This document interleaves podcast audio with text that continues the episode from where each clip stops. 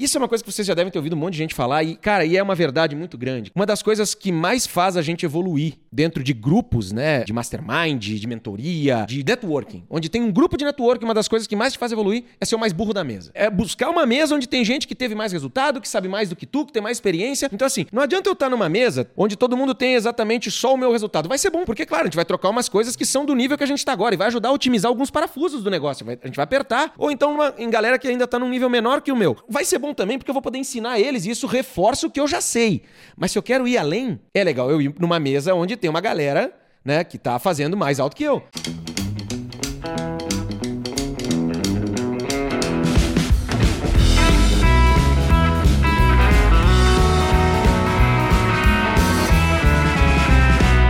Salve, salve galera, tudo bem? Estamos de volta aí com mais um episódio do Infocast. Sejam todos muito bem-vindos. Bom dia, boa tarde, boa noite para todo mundo que está aí no YouTube, Spotify. Estamos de volta com o episódio número 31. Olha aí. 31 já. 31. Quase a minha idade. É 31 ou 32? Agora me perdi.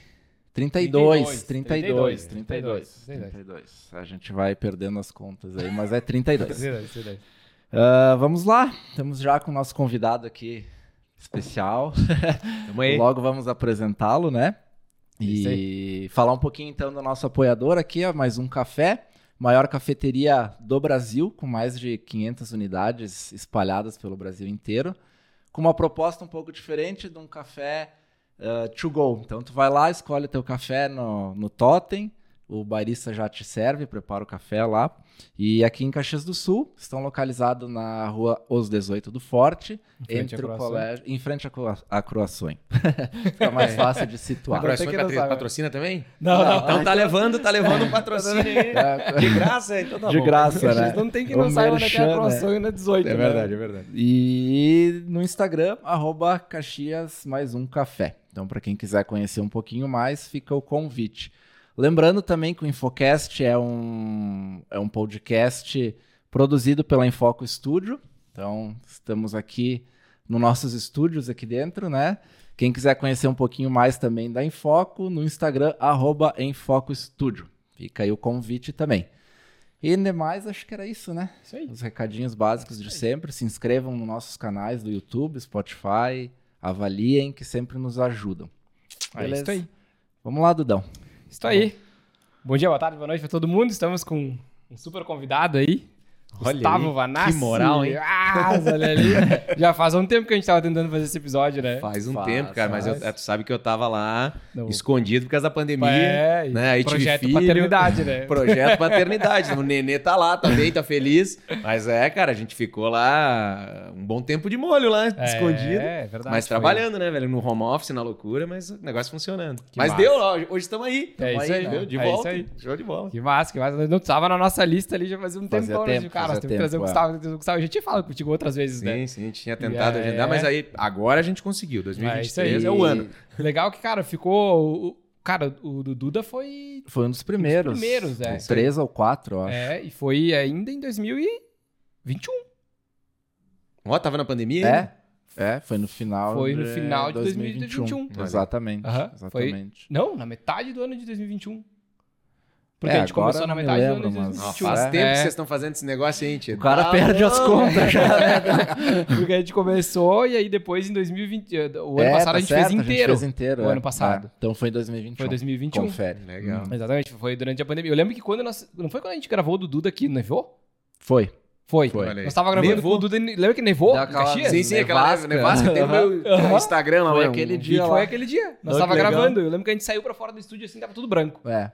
Verdade. E foi bem. Eu me lembro muito desse, do dia por causa da, da neve. Pra quem tava... não sabe quem é o Edu, é meu irmão, Eduardo Vanassi, que já teve aqui, né? No episódio lá. No início, não sei o número aí, mas é só é, procurar. A gente vai procurar que Cara, a gente já, fala, Eu acho que foi o 1 ou 2. Peraí que, que eu já gente, falo. É, a gente Vamos. gravou o segundo. Uhum. Ele foi o segundo que a gente gravou, mas foi o primeiro que a gente lançou, eu acho. Fora o nosso que a gente. Não, o primeiro foi o do, do André. Ah, não, o primeiro foi do André. Então foi, foi o segundo, segundo, então. Foi o segundo. Olha aí, olha aí. Agora, 30 episódios depois, a gente vem aí também, tamo junto. que massa, que massa. Bom, e só fazendo um parênteses, é legal porque foi o segundo. Foi o segundo. uh, era para nós ter gravado juntos, né? Aquela É, vez. Verdade, verdade. É. E aí, agora tu vê como as coisas já mudaram completamente, né? De, de cenário, porque a gente falou bastante sobre fotografia aquele, naquele episódio, né? Isso, é, com o Duda também a gente foi longe. Foi, no- foi longe, papo, falamos de vendas e tudo mais, mas foi num viés de fotografia. Uhum. E aí, hoje vai ser já completamente diferente, Aham. né? É, alguma Não, coisa sempre, legal. sempre vem Sempre- da sempre vem, né, claro, A gente é né? da fotografia, mas ah, o mundo dá muita volta, né, cara? Dá. E eu digo, cara, nesses últimos... Esses anos da pandemia, né, desde 2019, ele final de 2019 até agora 2023, cara, foram muito transformadores, assim. É, claro, na minha vida, Uhum. né, e a gente vai falar algumas coisas aqui, mas no mundo todo, né? Uhum. Então, se a gente olhar, ah, a maneira como a gente vive transformou demais. E, Sim. cara, se, eh, eu acho que se eu tivesse eh, no mesmo lugar que eu estava em 2019 agora, alguma coisa muito errada teria acontecido comigo. Sim. No mundo em tanta transformação. E já fica um puxão de orelha. Já de largada, Quem já. tá ouvindo aí, né? será? O que aconteceu na tua vida nos últimos né, três É. anos, quatro anos? Mudou alguma coisa? Se não mudou, tá na iminência de mudar. Porque o mundo mudou. Uhum. O jeito de viver nesse mundo mudou. né? Principalmente pós-pandemia, né? Total. Total. Olha o que virou o mundo do trabalho, cara, com essa questão do home office. Uhum. Né? A, a- a grande mudança que teve, a evolução das ferramentas pra gente poder trabalhar em casa também. né? tá louco. Ah, agora a inteligência artificial vindo com tudo, Uhum. né? mudando a visão de algumas profissões. Né? E, e- e, cara, ah, ah, o, o- o mundo. Cada vez mais rápido tá sendo outro mundo, outra realidade, Outra né? realidade. O que evoluiu as questões da- das discussões ah, sociais, até essas, a polarização que a gente tem, né? E um monte de outras coisas. Então, cara, se a tua vida nos últimos quatro anos permanece muito igual ela, ela estava ou tranquila, ou você tá muito isolado e a, a, a revolução é iminente, ou me conta aí o que, que tá acontecendo, cara. Porque, sabe, não tá vivendo nesse planeta e nessa Não realidade. tá no é, lugar é, certo, é né? É, não Muita tá muito mudança, né? E fazendo um adendo pra quem não conhece os irmãos Vanassi, né? Eles são assim, você vai ouvir o episódio 2 lá, vai ver que o Eduardo é dedo no olho e tapa na cara. é, o dedo é mais. e, e, cara, ambos, né, acho que são. Acho não, tenho a plena certeza que são referências aqui no mercado ah, nosso regional de fotografia. Obrigado, né? é vocês que estão dizendo. Casamentos. Não, sem dúvida. Sem, dúvida. E Pelo menos pra vai- mim sempre É, foi um sempre foi, né? baita Valeu. referência, assim. com Então, anos de experiência, né? anos de experiência, então. E, cara, e vocês trouxeram isso revolucionando também, a gente tava falando nos bastidores, né? Ah, revolucionando o mercado, transformando o mercado digital, assim, de certa forma, né? É. Da- Dentro da- do universo da fotografia. Então, acho que talvez seria legal já aproveitar o gancho, contar um pouquinho, da- brevemente, da trajetória da trajetória, de como que tu chegou até aqui, né? Cara, eu, eu ia dizer que eu não vejo outra palavra a não ser revolução no mercado É, fotográfico é, quando é. fala em Gustavo Eduardo. Porque vocês revolucionaram o mercado, É. cara. Assim, de, de. Eu acompanho vocês, assim, pelo menos há. Sei lá, muito tempo, assim. Há muito tempo. Que nem eu falei, a primeira vez que a gente se falou foi no Ed Brasil. mas eu já 15 seguia vocês né? antes, já acompanhava, assim. Mas antes do Ed Brasil, pra mim, vocês eram, tipo, meio intocáveis, assim, sabe? Porque, eu, eu, não, sou de Caxias, né? Aham. E, eu não, não- nunca tinha encontrado, cruzado com vocês. Uhum. E aí, quando eu cheguei lá no Ed Brasil, vi vocês na minha frente, assim, meu, vou falar com eles, né? e aí, fui falar com vocês. Aí eu lembro que o Eduardo, pá, colou em mim o negócio do, do, do, do O adesivo. adesivo, né? E aí, ali foi a deixa. E, cara, depois de lá, eu acho que... Cara, eu, eu nunca me esqueço, né? Eu acho que eu sempre falo isso, né? Que boa parte... Se eu, se eu tô aqui hoje, sentado nessa mesa, cara...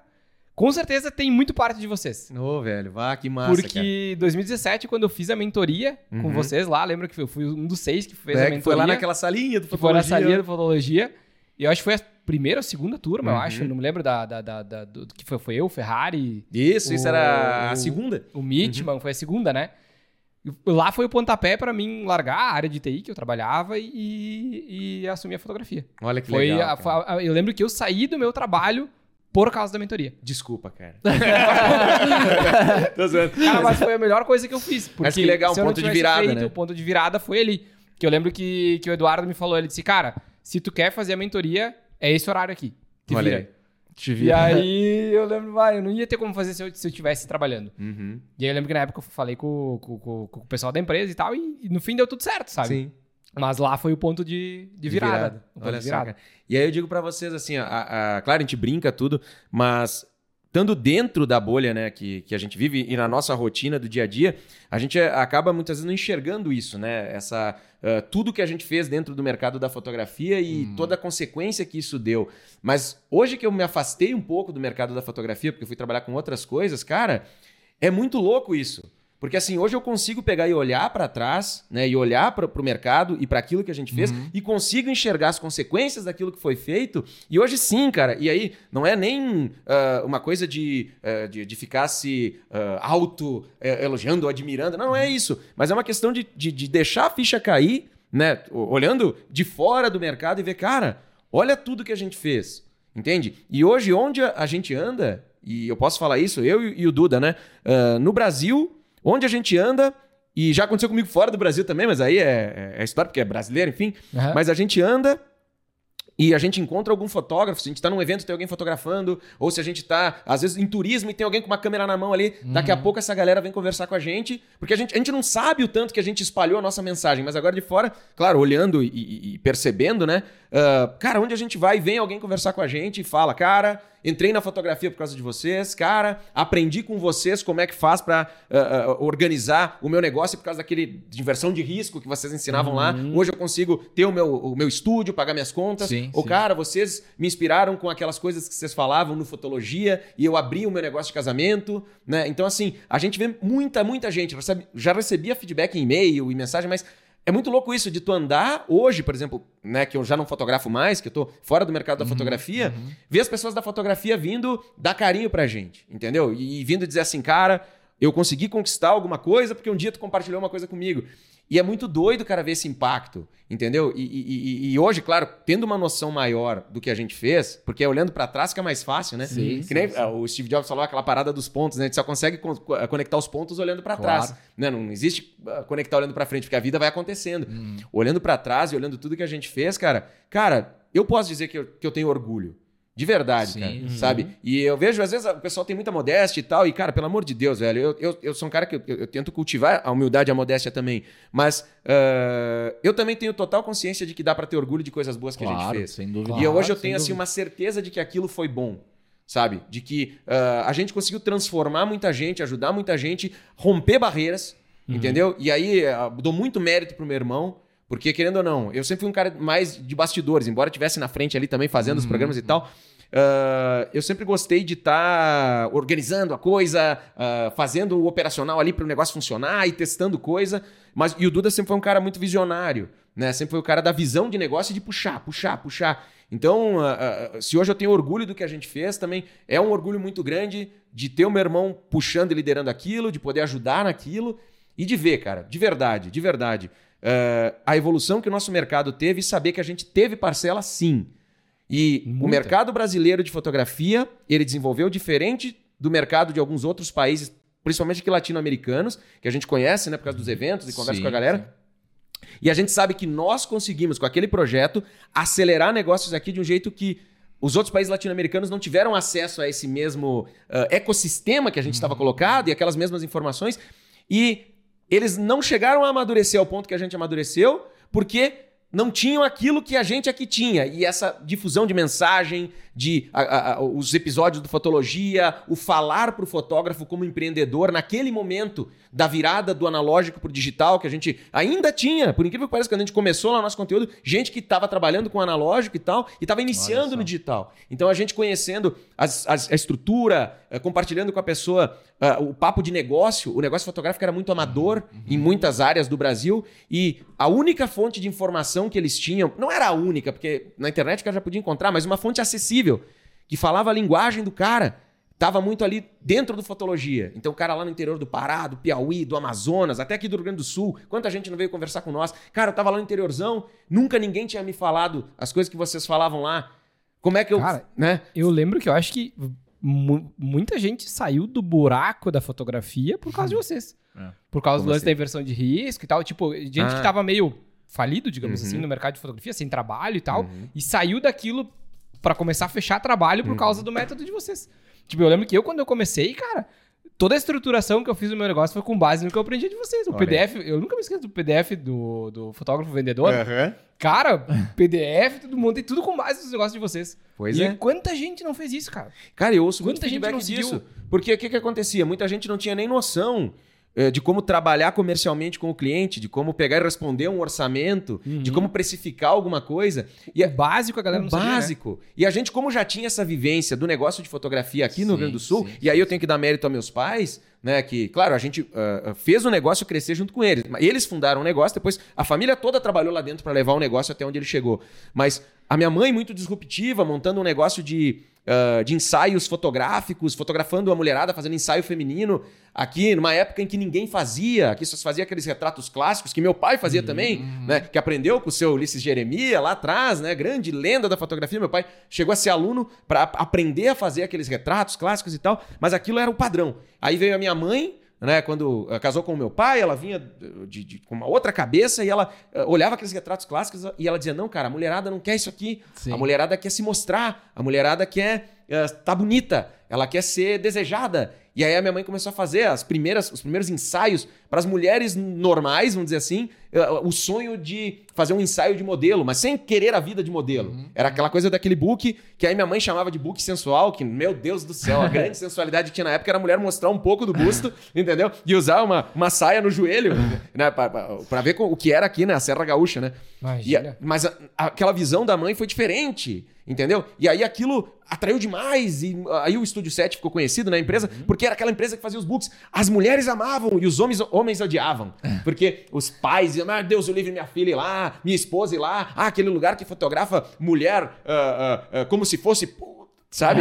Tipo, é, Aquele machismo falando. Mas não, cara. Mas minha mãe tinha visão. Não, não é isso. Eu tô mostrando a mulher bonita, eu tô mostrando a mulher poderosa, eu tô mostrando a mulher como ela quer ser. E, e aquilo foi uma primeira revolução, né? Deles lá. Então ela já teve aquela visão e aquilo já abriu a mente de muita gente aqui no Rio Grande do Sul. O Estúdio 7 cresceu e foi aquilo que chamou a atenção do José Mauro Batista, que é um cara das antigas do marketing, que foi o cara que trouxe o primeiro conceito de inversão de risco. Essa questão de dar a foto para fazer a sessão e depois vender. Foi ele que trouxe, que veio de um conceito de fotografia glamour francesa. Esse cara era, ele era diretor de marketing da Kodak. E ele ficou sabendo que existia esse estúdio no Rio Grande do Sul que estava fotografando a mulherada. E aí, como ele girava, né, diretor de marketing da Kodak, tinha girado o mundo, ele tinha visto na França isso. Imagina, na França, negócio mais avançado, as mulheres francesas lá. Ele, nossa, aqui no Brasil tem alguém fazendo. Eu lembro dele lá no estúdio falando com nós, fez uma palestra um dia lá. E aí ele falando: Olha, eu vi alguém aqui fazendo. E o cara, pô, ele não via isso nem lá em São Paulo. Claro que de- provavelmente tinha operações em São Paulo e Rio Sim, fazendo claro. né, coisas parecidas, enfim, mas uma coisa mais focada em modelo. Né? E a mãe ela tava fazendo uma coisa pra mulher em geral, numa área diferente. Aí ele veio pra cá e aí ele trouxe aquele conceito. E aí a gente começou a aplicar aquilo no estúdio, aí o estúdio cresceu. E aí a, gente acabou virando, o Estúdio 7 se tornou, ah, em volume de sessões fotográficas feitas, o maior estúdio fotográfico de sessões de retratos do Brasil. Entendeu? Caraca. Tipo, e cara, isso que meu pai ah, abriu aquele negócio pra fazer foto 3x4. Meu pai começou ah, na Agrale, né? trabalhando fazendo mecânica de motor a diesel. Um cara que veio da colônia que não tinha um chinelo pra botar no pé. Carpia milho lá. Entendeu? E ele, quando veio pra Caxias, mal falava português, ele falava aquele dialeto uh, italiano, né? O dialeto vêneto, ali no, no- no interior do, do Bevilacqua, aqui em Caxias. E ele, ah, adolescente, 16 anos, veio pra cá pra trabalhar na Grale. E um irmão dele mais velho, o Antônio, foi que um dia viu uma oportunidade de comprar um negocinho de fotografia. Eles nem sabiam nada de fotografia. E ele comprou ali na- do lado do quartel, aqui em Caxias, ali, é o primeiro Technicolor Photo 7 era o nome do negócio. E o, o 7 vem daí, né? Que era o nome daquele negócio. Eu tô contando a história, ela não tá nem linear, né? Mas- mas beleza. E aí aquele tio comprou aquele negócio e convidou meu pai, porque ele sozinho não sabia o que fazer, tinha uma câmera fotográfica, um cenário lá dentro, e ele tinha vontade também de fazer alguma coisa. E aí o meu pai, irmão mais novo, ele chamou, digo, ó, Nadir, vamos fazer esse negócio de fotografia? Faz, fazer andar. E meu pai, sempre um cara muito ousado, mesmo sendo um. Né, ali, aquele cara eh, que, que não tinha nada, mas eh, tinha visão. E aí ele olhou lá pro Ant- Antônio e disse: tá, se for fazer um negócio de fotografia. Aí o Antônio, o que, que nós podíamos fazer para ganhar dinheiro? Que agora que eu comprei esse negócio, pegou lá um negocinho de um velhinho que quis entregar lá por quase nada. Comprou, beleza? Aí o pai, olha, quando eu vim da colônia aqui para trabalhar na Agrale, ah, quando eu cheguei aqui em Caxias, ah, o pessoal da Agrale me deu um dinheiro na mão e me mandou para o centro para ir lá na loja do Tomazoni para fazer as fotos 3x4, porque precisava para fazer o cadastro, o registro né, profissional na empresa. E ele disse: e aí eu tive que pegar depois, esperar lá, perder um dia de trabalho, porque na época a revelação demorava um pouco mais, então ele foi lá, fez a foto, esperou a revelação, tudo, e ele tinha que pegar aquelas fotinhas e voltar lá para a Gralha, que a Gralha era lá fora da, do, do centro da cidade, na indústria, na, na zona periférica. E aí o pai disse: Olha a visão do pai. Eles gastaram a passagem para eu ir, as fotos que tiveram que fazer lá, o meu dia de trabalho né? Que eles vão me pagar que eu tive que ficar uhum, fora, uhum. e a uhum. passagem de volta. Entendeu? E se nós fizesse o seguinte? E se nós fosse lá na empresa fazer as 3x4? Todo dia tem ônibus chegando com a molecada do interior. Imagina, milagre econômico acontecendo, o pessoal querendo trabalhar, né? Sim, da indústria sim. explodindo. Ele todo dia tem ônibus chegando do interior com gente para trabalhar e a empresa tem que dar dinheiro para todo mundo ir pro centro fotografar e pagar o dia. Se a gente for lá e fizer as fotos de manhã pros caras, nós ir revelar, depois nós ir lá entregar para eles as fotos no final do dia. Essa é a primeira visão do meu pai. Meu, hum. meu tio disse, cara, parece uma ideia de negócio. E eles começaram um negócio assim. Então aí foi para Grale, Marco Polo, Randon, só Guerra. As empresas eles pegaram e começaram a entender que eles, bastava eles chegar cedo de manhã, entendeu? E aí eles conversaram lá com os caras, ó, oh, a gente fotografa todo mundo aqui. Aí eles levavam lá um flash, um negócio uhum, que ligava uhum. na luz lá e fazia daquele jeito tosco daquela sim, época lá, sim. era preto e branco, né? Pum, fazia tudo ali, fotografava todo mundo que chegou de manhã Aí fazia ali na, na Gralha, depois ia na Marco Polo, e aí, então, e aí ia pro centro. Fazer itinerário. Né, no próprio Tomazone, lá imprimia tudo, entendeu? E aí no final do dia passava a entregar no RH das empresas. E aí, cara, uh, ninguém tava fazendo isso, eles fizeram e foi o, início do negócio de fotografia lá. Caramba. Então, assim, pra ver a, a, visão dessa galera, né? Aí o pai depois aí cresceu, virou um negocinho de retrato, aí depois veio minha mãe, fez essa parada aí, veio o cara de fora. Eu não vou contar todos os detalhes, sim, né? Sim, sim. Porque já tá até uh, ficando longo aqui. Mas é um pouco da história da fotografia na família, né? uhum, né? Uhum. E aí eles montaram então esse estúdio, esse estúdio começou a crescer, e claro, uh, aqui eu estou resumindo, mas quando começou a crescer com esse José Mauro que veio, que viu, foram alguns anos fazendo fotos, né, ensaios femininos e tudo, sim, até esse cara sim, aparecer. Sim. E quando ele veio para cá, eu e meu irmão já, a gente já estava dentro da empresa. Né? A gente começou a trabalhar muito cedo. Né? Pai e mãe fotógrafo, uhum. a gente foi para fotografia também. Né? Então a gente ajudava nos casamentos desde muito novo. Uhum, uhum. Né? Então a gente ia, a, a, com oito anos de idade, a, meu pai e minha mãe não. Às vezes iam fotografar casamento de noite e eles não tinham com quem deixar a gente. Entendeu? Porque a minha avó, muitos netos lá e tal, e aí tava cuidando já de algum. Aí eles levavam a gente. Levava junto. E né? é, e aí eu ia lá ficava segurando o flash no altar. para fazer a luz, né? Uhum. É, tipo, eles estavam lá fotografando o noivo de um lado, botava um flash de lá para fazer uma luz texturizada. E aí nós ficava lá, eu e meu irmão, lembra? A gente era como se fosse um poste de flash, andando de um ladinho para outro. Um tripé. Um tripé, com aquele flash da Frata, que eu não sei o modelo, meu irmão sabe até hoje, e uma fotocélula da Metz que dava um choque embaixo de um contato hot shoe, direto, assim, aberto. E a gente ficava com aquela fotocélula na mão e várias vezes botava a mão, tava um baita de um choque, daquele flash com duas baterias zona dentro. E, e, a gente ia lá e, e iluminava. Claro, começamos iluminando o casamento ali e uhum. tal, uh, em vezes que meu pai e minha mãe não conseguiam deixar a gente com os avós. Depois a gente começou na empresa no balcão, né, cedo já, com 12, 13 anos. Né? Uh, com 15 o Duda já estava ele fotografando o casamento. Nossa. Então ele aprendeu logo a, a usar FM2 lá da, da Yashica. Não, da Nikon, Nikon, perdão, da Nikon. Uh, e analógica e tal, começou a fazer casamento. E ali nós começamos. Eu não gostava de casamento. Ser bem sincero, assim, eu trabalhava lá, gostava de vender, hum. gostava de trabalhar lá no balcão, atender é. revelação, sim, e coisa sim, assim sim. e tal, e vender filme, vender máquina, entende? Isso aí é o que eu fazia. Mas com o tempo, né, as coisas foram andando, e vou deixar essa parte resumida, que tem muito pra gente conversar, mas eu não queria casamento na minha vida, não queria nem fotografia direito na minha hum, vida, porque hum. É, eu via aquele negócio de fotografar casamento como algo muito maçante, fim de semana, meu pai e minha mãe fora de casa fim de semana, ou a gente com eles lá trabalhando, cansativo, a mãe sempre estressada, coitadinha, uhum. porque uh, fotografia analógica, tu não via como a foto estava saindo, então tu ficava naquele risco de ficou bom, não ficou. Ah, imagina, né? E a mãe ansiosa, ah, e aí, tá né? Ah, às vezes o flash não piscava e tal, e ela, mas será que ficou bom? Será que eu perdi a foto? Será que não? Muito ansiosa, muito ansiosa. E não era raro meu pai pegar uh, filme de casamento feito no sábado e uh, pegar na, na, na segunda-feira, tá na frente do. Aí depois começou a revelar no Scalco aqui em Caxias eu tava na frente do escalco na primeira hora que abria para poder entregar o filme para revelar, para poder acalmar minha mãe. Entendeu? Pra, pra poder ver bom. que tinha saído, né? Uhum. É, tudo, todas as fotos. Então eu vi aquilo lá e dizia: não, não, não, não quero isso para mim. E aí, quando saí da escola, trabalhava na empresa e tal, mas disse: não, vou fazer publicidade, né? Vou estudar porque eu quero uhum. trabalhar com criatividade e não quero saber de fotografia. Aí fui para a faculdade de publicidade e tal. Os anos foram passando. Só que, curiosamente, na faculdade eu acabei fazendo cadeira de fotografia, né? Uhum, a, matéria, né? disciplina uhum, de fotografia. Uhum. Só que a, a, fotografia publicitária, ela era bem mais divertida, para mim, pelo menos, do que a fotografia de Uhum, casamento. Porque a gente ia lá, pegava um conceito, construía uma parada, montava as luzes, fazia o clique e bum, entendeu? E ali a gente estava começando a fotografia digital já, então tinha umas câmeras, a gente já conseguia ver o resultado na hora e dizer, nossa, a fotografia aqui é massa. Uhum. E aí eu comecei a gostar de fotografia de novo. E aí eu peguei e trabalhava na empresa, claro. Ah, e aí falei pro meu pai, ah, nós podíamos fazer foto publicitária e não sei o quê. E aí tinha uma galera, né, aqui em Caxias fazendo e tal. Mas ah, aí meu pai nunca foi um grande fã da parte da foto publicitária, que ele gostava de atender gente, né, pessoas ali e tal. E, mas eu tava com aquela pilha, e aí o meu irmão me pegou e disse: Não, beleza, tu tá com a pilha de aprender, então, ó, vamos, vai fazer essas tuas fotos aí, publicitária e tal. Mas primeiro tem que aprender a fazer as fotos direito e tal. Sim. Então eu vou te ensinar a fotografar bem. Vamos fazer uns casamentos comigo. Aí eu, bah, cara, o que, que tem a ver? Não, cara, a gente faz ensaio entre o casamento e a festa e tal, a gente tem que fazer Sim, uns retratos. E ó, a gente fotografa aliança, fotografa decoração. né? Olha a- o Miguel, né? Ele disse, "Ah, vamos lá então, vamos lá que eu quero aprender então a, a- a dominar o equipamento, porque se eu quero ser, né, trabalhar com uma fotografia diferente na publicidade, Vai eu tenho que aprender. aí. E aí comecei a ir nos casamentos com o Duda, né? Um, outro e tal, e depois ir com meu pai também. E aí eu vi que fotografar era bem mais legal do que ficar fazendo Luz. luz e Aham. não sei o quê. E aí eu digo, cara, acho que até dá pra fazer esse negócio, entendeu? E aí comecei. Comecei na fotografia de casamento, e aí depois cresci na fotografia de casamento, foi legal. Mas eu nunca eh, tive a foto de casamento como meu objetivo final. E aí eu acho que vem um pouco do, do, do- do meu perfil eh, como empreendedor, talvez. Eh, que até eu falo com a minha psicóloga, e sim, eu adoro fazer terapia, Sim, que é um sim, negócio que sim. me, me faz Aham. muito bem. Que eu digo pra ela que eu, eu sou um cara que. Eu não sei, cara. Eu eh, vou fazendo as coisas e eu vejo assim, eu, eu começo a trabalhar num negócio, eu tô meio que dentro de um aquário, de uma bolha. E chega um certo ponto que aquele aquário começa a ficar pequeno, sei lá. E eu quero pular pro próximo.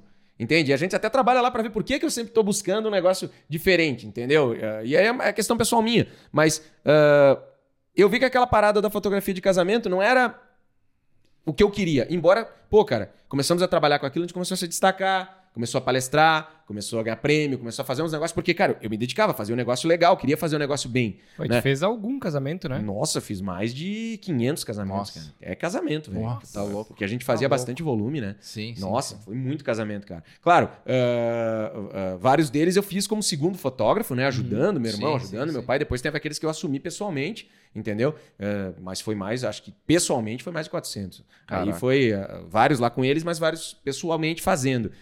E foi animal, foi uma carreira super legal, como fotógrafo de casamento, cresci ali, amadureci muito. Fotografia me deu tudo que eu tenho. Uhum, uhum. Entendeu? E a nossa família é muito grata à fotografia, né? Uhum. Ah, só que é aquela coisa. A gente fazendo fotografia ali, eu não queria. Eu olhava aquela parada e dizia assim, cara, muito legal fazer fotografia. Só que eu tava lá com aquele casal realizando o sonho deles naquele momento e depois eu tinha que trabalhar para trazer o próximo casal e eu via isso como uma coisa muito pouco escalável, entendeu? Eu dizia assim, não, eu, eu, eu- vou estar causando um impacto na vida dessas pessoas, mas pontualmente. De cada casal aqui, eu tenho só 50 semanas no ano aí para atender, eu vou ter que trabalhar dentro dessas semanas e eu não queria atender todas as 50 semanas porque era muito estressante. Então eu ia fazer, sei lá, 30 casamentos no ano. Teve casamento que a gente fez mais de 50. Mas, eh, tipo, ah, foram alguns. Mas, cara, mas ah, a gente trabalhava ali e tal, né? pra- pra- depois de um certo tempo, para tentar encaixar em 30, 35 datas. Show de bola.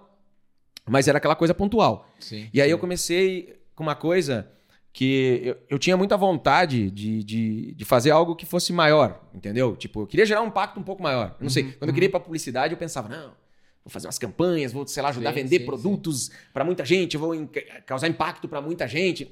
Ideia, né, do cara que tá na faculdade sonhando. Mas aí tava ali na foto, e aí, bah, cara, o que, que eu podia fazer além disso, além disso? E aí a gente começou a dar aula, né? Porque fazia as fotos de casamento, e aí começou um pessoal a pedir pra gente, ó, como é que faz pra vocês, como é que vocês conseguem manter a agenda assim? Uhum. Como é que vocês fazem pra vender? Como é que vocês fazem pra montar um orçamento? Que é aquilo que a gente tava falando, né? Uhum. E aí a gente tá. O, o- o Duda também, muito visionário, disse: não, vamos montar um workshop. Foi o Duda também que falou: vamos montar um workshop, né? O pessoal tá pedindo, e aí a gente dava umas, umas dicas e tal. Vamos montar um workshop, já que a galera tá pedindo, vamos montar. E a gente montou, montou um- uma primeira turma lá de um workshop, uma, uma época lá, ensinando pro cara ó, como é que faz preço, como é Sim. que eh, faz um orçamento, como é que eh, tu faz a gestão do, do, do, do do fluxo de trabalho de um jeito bem tosco. E a gente começou a treinar os caras, entendeu? E beleza, o pessoal começou a gostar, começou a ter resultado. E eu vi ali, eu digo, nossa, olha só, cara, isso aqui, né? Dar aula é um negócio legal. Dar aula, ó, eu não faço um por vez. Se eu faço uma turma de 10, aqui eu tô atingindo 10 por vez. Entendeu? Pô, a gente podia Já fazer umas. escalar um pouquinho, né? Exato. Podia fazer umas turminhas, né? Pra gente poder atingir mais gente. E aí a gente começou, então, a fazer umas turminhas de workshop. E nesse meio tempo, ah, meu pai foi chamado para dar umas palestras. Entendeu? Ah, chamaram na UX, chamaram em eventinho da, de fotografia. E aí meu pai ia lá, pegava a bronca e vamos lá, vamos fazer, vamos fazer. Pai também era Sim, ousado sim. e tal. E ele com aquele jeitão dele, na humildade dele. Pai, um cara muito, muito, muito ah, humilde, mas muito foda. Eu acho meu pai assim, eh, como um cara, como um motivador, um cara que, que ah, entende do que ele faz e, e tem carinho em ensinar. E ele começou a dar umas palestras. Eu nunca esqueço de chamar ele num evento da Ala Sul, aqui no Rio Grande do Sul, Sim, Associação dos Laboratórios, para ir dar uma palestra. E aí tinha que falar umas coisas lá, porque aí, ah, enfim, no meio dessa história toda, a fotografia mudou de analógica para digital no início dos anos Sim, 2000. sim. E o meu pai pegou e botou eu e meu irmão pra gente fazer essa mudança lá na empresa. Tinha os dois moleques lá, Claro. né? Diz, ó, vocês podem trazer um computador aqui, a gente começar a ver o que, que é isso aí. Porque ele ouvia a galera falando e tal. E eu e meu irmão a gente começou. Tanto que a gente montou o primeiro estúdio digital 100% ponta a ponta do Brasil foi aqui, no Estúdio 7 na Júlia de Castilhos. Que a gente pegava e fazia a captura digital, a escolha das fotos digital, mandava pro Minilab digital e fazia impressão lá digital. Então a gente montou. O Duda foi um dos primeiros do Brasil a fotografar casamento com câmera digital. Porque era muito difícil acertar o flash, balanço de branco. Na época do início do digital era bem ruim. E aí ele foi um dos primeiros a fazer. E, se eu não me engano, foi o primeiro a fazer com flash TTL, de dominar essa técnica Aham, assim, de, de- de mostrar pra galera. Foi, legal pra caramba. Porra. E aí a gente pegou e montou lá aquela parte, e aí os caras chamaram pra fazer uma palestra digital. E aí o pai, bah, mas isso eu não entendo nada. Né? Eu dou minhas palestrinhas, né? Que ele Sim, tinha dado sim, duas, sim. três. Ele disse, tá, mas vou levar vocês. e aí levou eu e o Duda. Junto lá pra. Eu lembro que naquela eu fiquei quieto. Foi ele e o Duda que fizeram a palestra. Fiquei lá do ladinho com o microfone. E aí o Duda foi lá, falou e tal. E o pai também ali, junto, só apresentou o Duda. E eu vi que o Duda foi lá, performou, fez a palestrinha, foi legal. Eu falei duas, três coisinhas, só que ele Uhum. perguntava assim, eu falava e tal. E aí no final a galera aplaudiu, veio lá todo mundo conversar com nós. Disse, cara, a gente deu uma palestra. Entendeu? E foi assim, na aba ali, né? Pô, a gente deu uma palestra e tal. E aí teve gente que tava naquela lá sul, que viu a gente lá, que disse, ô, vocês dão uma palestra lá no meu evento? Eu nem lembro quais eventos foram, um ou outro. Aí começou umas palestrinhas Sim, sim, sim. sim. pontuais e tal, né? Em eventinho pequeno. E aí a gente foi ali, né? Faz uma palestrinha, faz outra. A gente, pô, cara, e se a gente vendesse esse workshop que a gente criou, né? Nessas palestrinhas, pô, o cara vai fazer uma palestra lá em Erechim, entendeu? Tem uma galerinha ali, tem 20 fotógrafos de Erechim. Se a gente pegar e faz uma palestrinha e no final oferece um workshopzinho ali, ó, se, se a gente vender cinco vaguinhas, Pô, já estamos lá em perfeito, Erechim, né? fica mais um dia ali, a gente Ah, né, tá louco, leva uma tá grana. E aí que a gente começou com essa, de fazer palestras junto com uma Uma vendinha de um workshop depois. E aí, vendo que isso funcionava, eu disse, cara, tem um monte de evento de fotografia no Brasil, né? Se a gente palestrar aí em outros lugares, a gente pode vender umas turminhas em outros lugares também. E aí a gente pegou, e aí tinha um cara que era de Santa Catarina, ó, tem um evento lá, não sei o que, ó, se quiser a gente palestra. A gente falou pra galera, entendeu? E aí começou, vinha um convitinho, outro, e a gente foi, pum, pum, pum, pum, e aos pouquinhos foi crescendo, e a gente começou a palestrar em vários eventos, começou a fazer turma. E o resto é história. Aí a gente chegou num ponto que a gente estava fazendo palestras em vários lugares do Brasil, entendeu? E vendendo o workshop depois. Uhum, uhum. Dava um trabalho desgraçado, mas eu já estava feliz que a gente estava conseguindo atingir uma galerinha diferente, Uhum. entendeu? Ah, e era um volume um pouquinho maior, turminhas de 10, 15 pessoas, mas em vários lugares, várias ao ano. Só que aquilo começou a ficar muito trabalhoso, né? Viajar e vender. e sei o toda quê. hora fora, né? Imagina. E na época a Para, internet não era grande coisa, então a gente tinha que vender muito por telefone, Uhum. sabe? Pegava ah, o... a galera que ia ir na palestra, aí pegava os dados lá e tal, e aí pegava e da- ligava. Tinha até e-mail, disparava Uhum. e-mail, mas aí o cara respondia e-mail e a gente ligava pra vender uma vaga, pra fazer um negócio. Sim, sim, sim. E aí tava naquela parada ali. E aí começou a me incomodar aquilo também. E eu, bah, cara, de novo o aquário, né? Ah, velho, que que eu- né, essa parada aqui podia ser diferente, não tô mais gostando desse negócio de viajar, não tô mais gostando de, de, de, de ficar desse jeito. Tô impactando, mas eu queria impactar mais, eu queria impactar mais. E aí veio a, a parada do, do- da possibilidade de fazer algo online. Né? Primeiro, isso eu contei pra vocês nos bastidores. Teve um amigão nosso, Rafa Ferreira, que trabalha fazendo curso de Photoshop, né? O Bipro, na internet e tal. Ah, ele, conversando com ele num evento, ele falou: Cara, tem um jeito de vender aí, cara, que vocês deviam ouvir falar, a tal de uma fórmula de lançamento, que tem um cara aí que vende e tal, que eu tô botando nos meus cursos lá. Cara, isso aqui é legal pra caramba. E vocês deviam fazer também, vocês têm esses workshop, leva pra internet, leva pra internet. Ele plantou uma semente em nós. Uhum, uhum. E a gente, pá, cara, legal, só que nós não, a gente não sabia direito como fazer a parada. Mas ele plantou aquela semente de, pá, levar pra internet, levar pra internet. Aí ficou, entendeu? E aí nós, tá, beleza. Passou um tempo, a gente foi pensando naquela parada. E aí a gente começou, ao invés de lançar. Uh, uh, uh, ah, tem a parte do fotologia, pelo amor de Deus, né? Ao invés de lançar curso na internet, a gente pegou e antes disso aí acontecer, a gente estava fazendo esses workshops Sim. e a gente disse, cara, como é que eu faço para vender mais workshops? Porque quando eu queria escalar também era isso, né? Eu queria vender mais workshops. Aí os caras, como é que eu faço para vender mais workshop? Cara, eu tenho que fazer mais gente uhum. saber que a gente existe, uhum. né? E aí a gente disse, cara, então a gente tem que começar a, a, sei lá, cara, a gente tem que chegar em mais fotógrafos. Como é que a gente poderia chegar em mais fotógrafos? E aí, no tempo da faculdade, eu tinha feito um podcast, eu falei para vocês. Tava conversando, né? Em 2006, uhum. a gente começou a fazer um projeto de um podcast que era só em áudio, um podcast de uma gurizada, uhum. colegas de faculdade. Era um podcast de humor, chamava Depois das 11 Podcast, né? Que a gente pegava e fazia uma parada que era só ficava comentando notícia. Né, que a gente pegava no jornal uhum. e na internet, e, e a gente tentava achar umas notícias meio bizarras, fazendo comentário e fazendo piada. Entendeu? E aí a gente pegou, lançou aquele podcast no tempo da faculdade. Sim, sim. Na época que era o, a época dos blogs. Era a explosão dos blogs no Brasil. Blog. Aí a gente montou. Antes disso, nós tínhamos montado um blog chamado Publicitários. Aí é outra história que não tem Blogspot. nada a ver. É, é na, a nossa era na Geocities, que tinha lá. Geocities, é isso aí. É. Aí a gente fazia lá. Aí depois a gente pegou e, e, então montou esse podcast. Que, então era um programa de áudio na web uhum. ali que a gente fazia. E, e uh, gurizada da faculdade. Começamos a botar esse programa, um programa de humor. Uh, e aí a gente simplesmente jogava numa página lá, onde a gente descrevia quais eram os temas que tinha daquele programa, tinha um arquivo MP3 pro cara baixar. Foi no início do MP3, quando o MP3 tinha sido. Eh, eh, explodiu e a galera disse: olha, agora tem um formato de áudio que dá para baixar. Uhum, entendeu? Uhum. E aí a gente pegou e disse, cara. Dá para fazer alguma coisa aí, né? Um, um, um, programinha de rádio. Então a gente sim, pensava sim, que sim, nós vamos ser nosso e a gente vai falar umas bobagens. E aí a gente montou então e botava lá esse MP3 para baixar. E aí na época para se divulgar, a gente pegou e começou a conversar com gente da internet que tinha outros blogs, outros podcasts e tal, e conheceu uma outra galera que tinha podcast. Acabou sendo divulgado na época, até o Jovem Nerd, como eu falei para vocês antes, né? Você chegou a citar a gente num programa lá, e aí veio uma galerinha. E eu sei que na época lá da faculdade, a gente chegou num ponto que a gente estava com 10 mil downloads semanais daquele podcast. Caramba. Que era um absurdo para 2006, 2007. Imagina, entendeu? Imagina. Um absurdo. Não Sem tinha streaming. Era que nem, é. tipo, milhões hoje. É, né? cara, não tinha nada. E era muito nichadão, né? E, claro, ali não era nichado que era humor, mas nós estávamos tendo essa audiência, uhum. né? Numa gurizada de faculdade. Isso foi tão legal que acabou chamando a atenção de uma galera. Eu falei pra vocês, a gente saiu até na capa do Zero Hora aqui no Rio Grande do Sul com uma galera do podcast, não sei o que. Eu tenho até hoje lá em casa o, a, o jornal guardado lá. Né? É, porque era uma coisa nova, tinha sim, uma galera sim. fazendo. A gente fez por um tempo, foi legal, mas depois acabou. Entendeu? A gente fez aquelas piadas, ficou dois, três anos fazendo, mas aí acabou a faculdade. O pessoal começou a se formar, então aquilo não servia para nada. Entendeu? Era só pra gente falar umas bobagens. Sim, Tinha uma audiência, mas a gente não sabia o que fazer com aquilo. Mas aí, beleza, aquilo ficou para trás. Aí chegou esse momento que a gente estava pensando em como é que eu faço mais gente do mercado da fotografia saber que a gente existe. Aí a gente lembrou, né? Porra, quando eu fazia, tava na faculdade, a gente fazia aquele podcast, aquela parada lá, e uhum. tinha gente no Brasil inteiro baixando. Isso 2007. E quando a gente foi começar com fotologia, era tipo, sei lá, 2013, 2014, 15, não lembro, mas uhum. já foi bem uhum. depois. Eu disse, cara, dava pra gente fazer. Eu acho que foi 16, cara. 16? Foi quando eu fui no Nossa, Ed Brasil. É. Olha só, velho, olha só. Então, talvez a gente tivesse começado um pouquinho antes, que a gente ficou um tempinho patinando até começar uhum, até a, a, aparecer um pouco mais. 17, mas, mas é isso aí, cara. 16, 17, então. 16, Olha, 17. foi 10 anos depois que eu tava fazendo podcast ah, lá na, ah, na faculdade. Mas a gente lembrou daquilo. E já nessa época, aí o Nerdcast estava muito maior, já tinha o Rapadura Cast que falava de cinema, que já estava muito maior, já tinha outros podcasts grandes que estavam por aí. O Brainstorm 9, né, lá do Carlos Merigo, hum. né, que hoje ele tem uma rede de podcast grande e tal.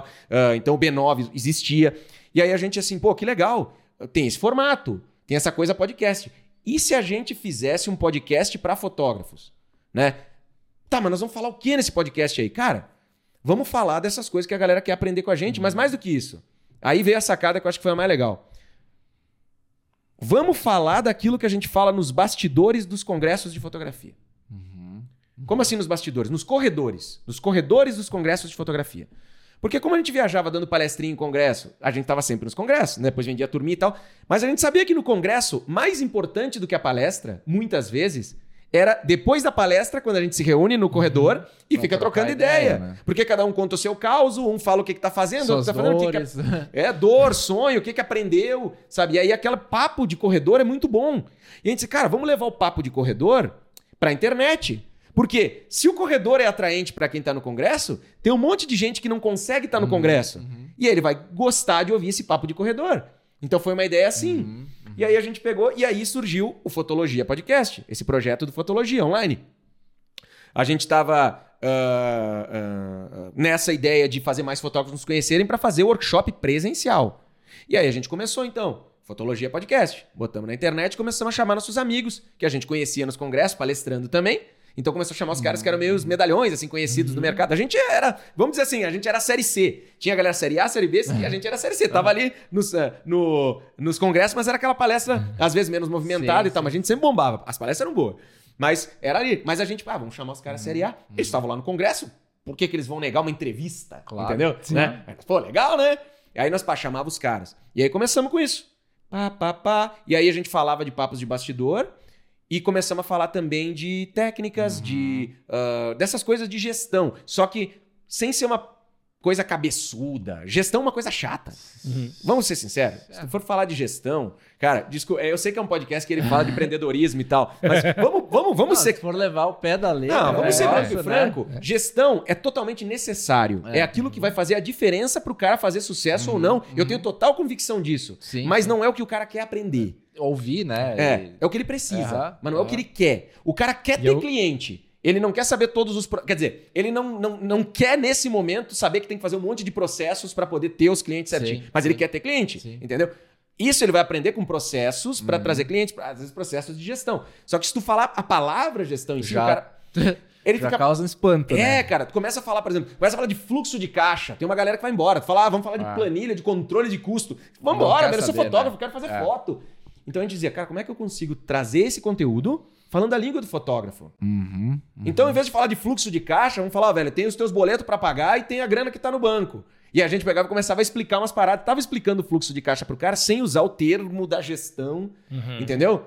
Por quê? Porque a gente sabia que o fotógrafo ia correr daquilo se a gente falasse daquele jeito. Mas o fotógrafo queria ideias. Ele queria uhum. né, aquilo que no bastidor. Porque é isso que no corredor a gente fala. Ninguém no corredor fala de planilha de controle de custos é, e fluxo sim, de caixa, sim, entendeu? Ou, ah, vou falar de margem de contribuição em cima do preço. Ah. Do... Não, cara, o cara fala de, meu, qual é o truque que tu tá fazendo lá para botar o preço no teu negócio? Uhum. E aí os caras vão lá e... Uhum. E a gente levou isso. E aí começamos. Pá, beleza, falar esses conteúdos e tal. E, cara, deu, deu bom. Por quê? A gente trazia um cara bom, né? Alguém famoso do mercado, trocava uma ideia boa com o cara. Uhum. E aí a gente sempre teve uma, uma noção. A gente era, eh, nesse ponto, eu acho que foi inteligente.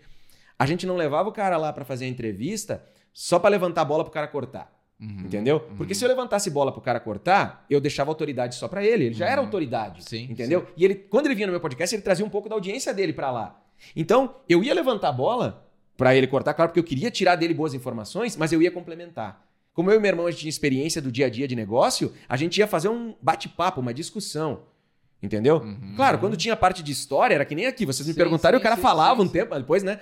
Mas a gente sempre tomava cuidado de, se era uma, uma, entrevista né, com o cara, depois de um tempo a gente parou de pedir história. Porque a gente pegava e ia direto para um assunto Vai direto X. pro ponto. Exato. Porque senão, olha só, tô aqui há uma hora que você lá falando, mas, uh, mas uh, uh, o que acontecia? Eu não podia deixar só o cara com a autoridade dele. Eu queria a autoridade dele, mas queria que quem estivesse ouvindo do outro uhum. lado dissesse: opa, quem é esse Fanassi aí? Uhum. Porque o cara vinha da audiência ah. do cara. Pô, esse cara tá dando uma ideia para mim. Pô, esse cara tá complementando o que o, a autoridade aí, que é o cara que eu acompanho, tá falando. Ele tá complementando. Ou ele tá dando uma ideia a mais do que a que o cara falou. Nossa, ele deu uma ideia. E a gente, a, a gente dizia que fez um golaço quando a gente dava uma ideia pro convidado.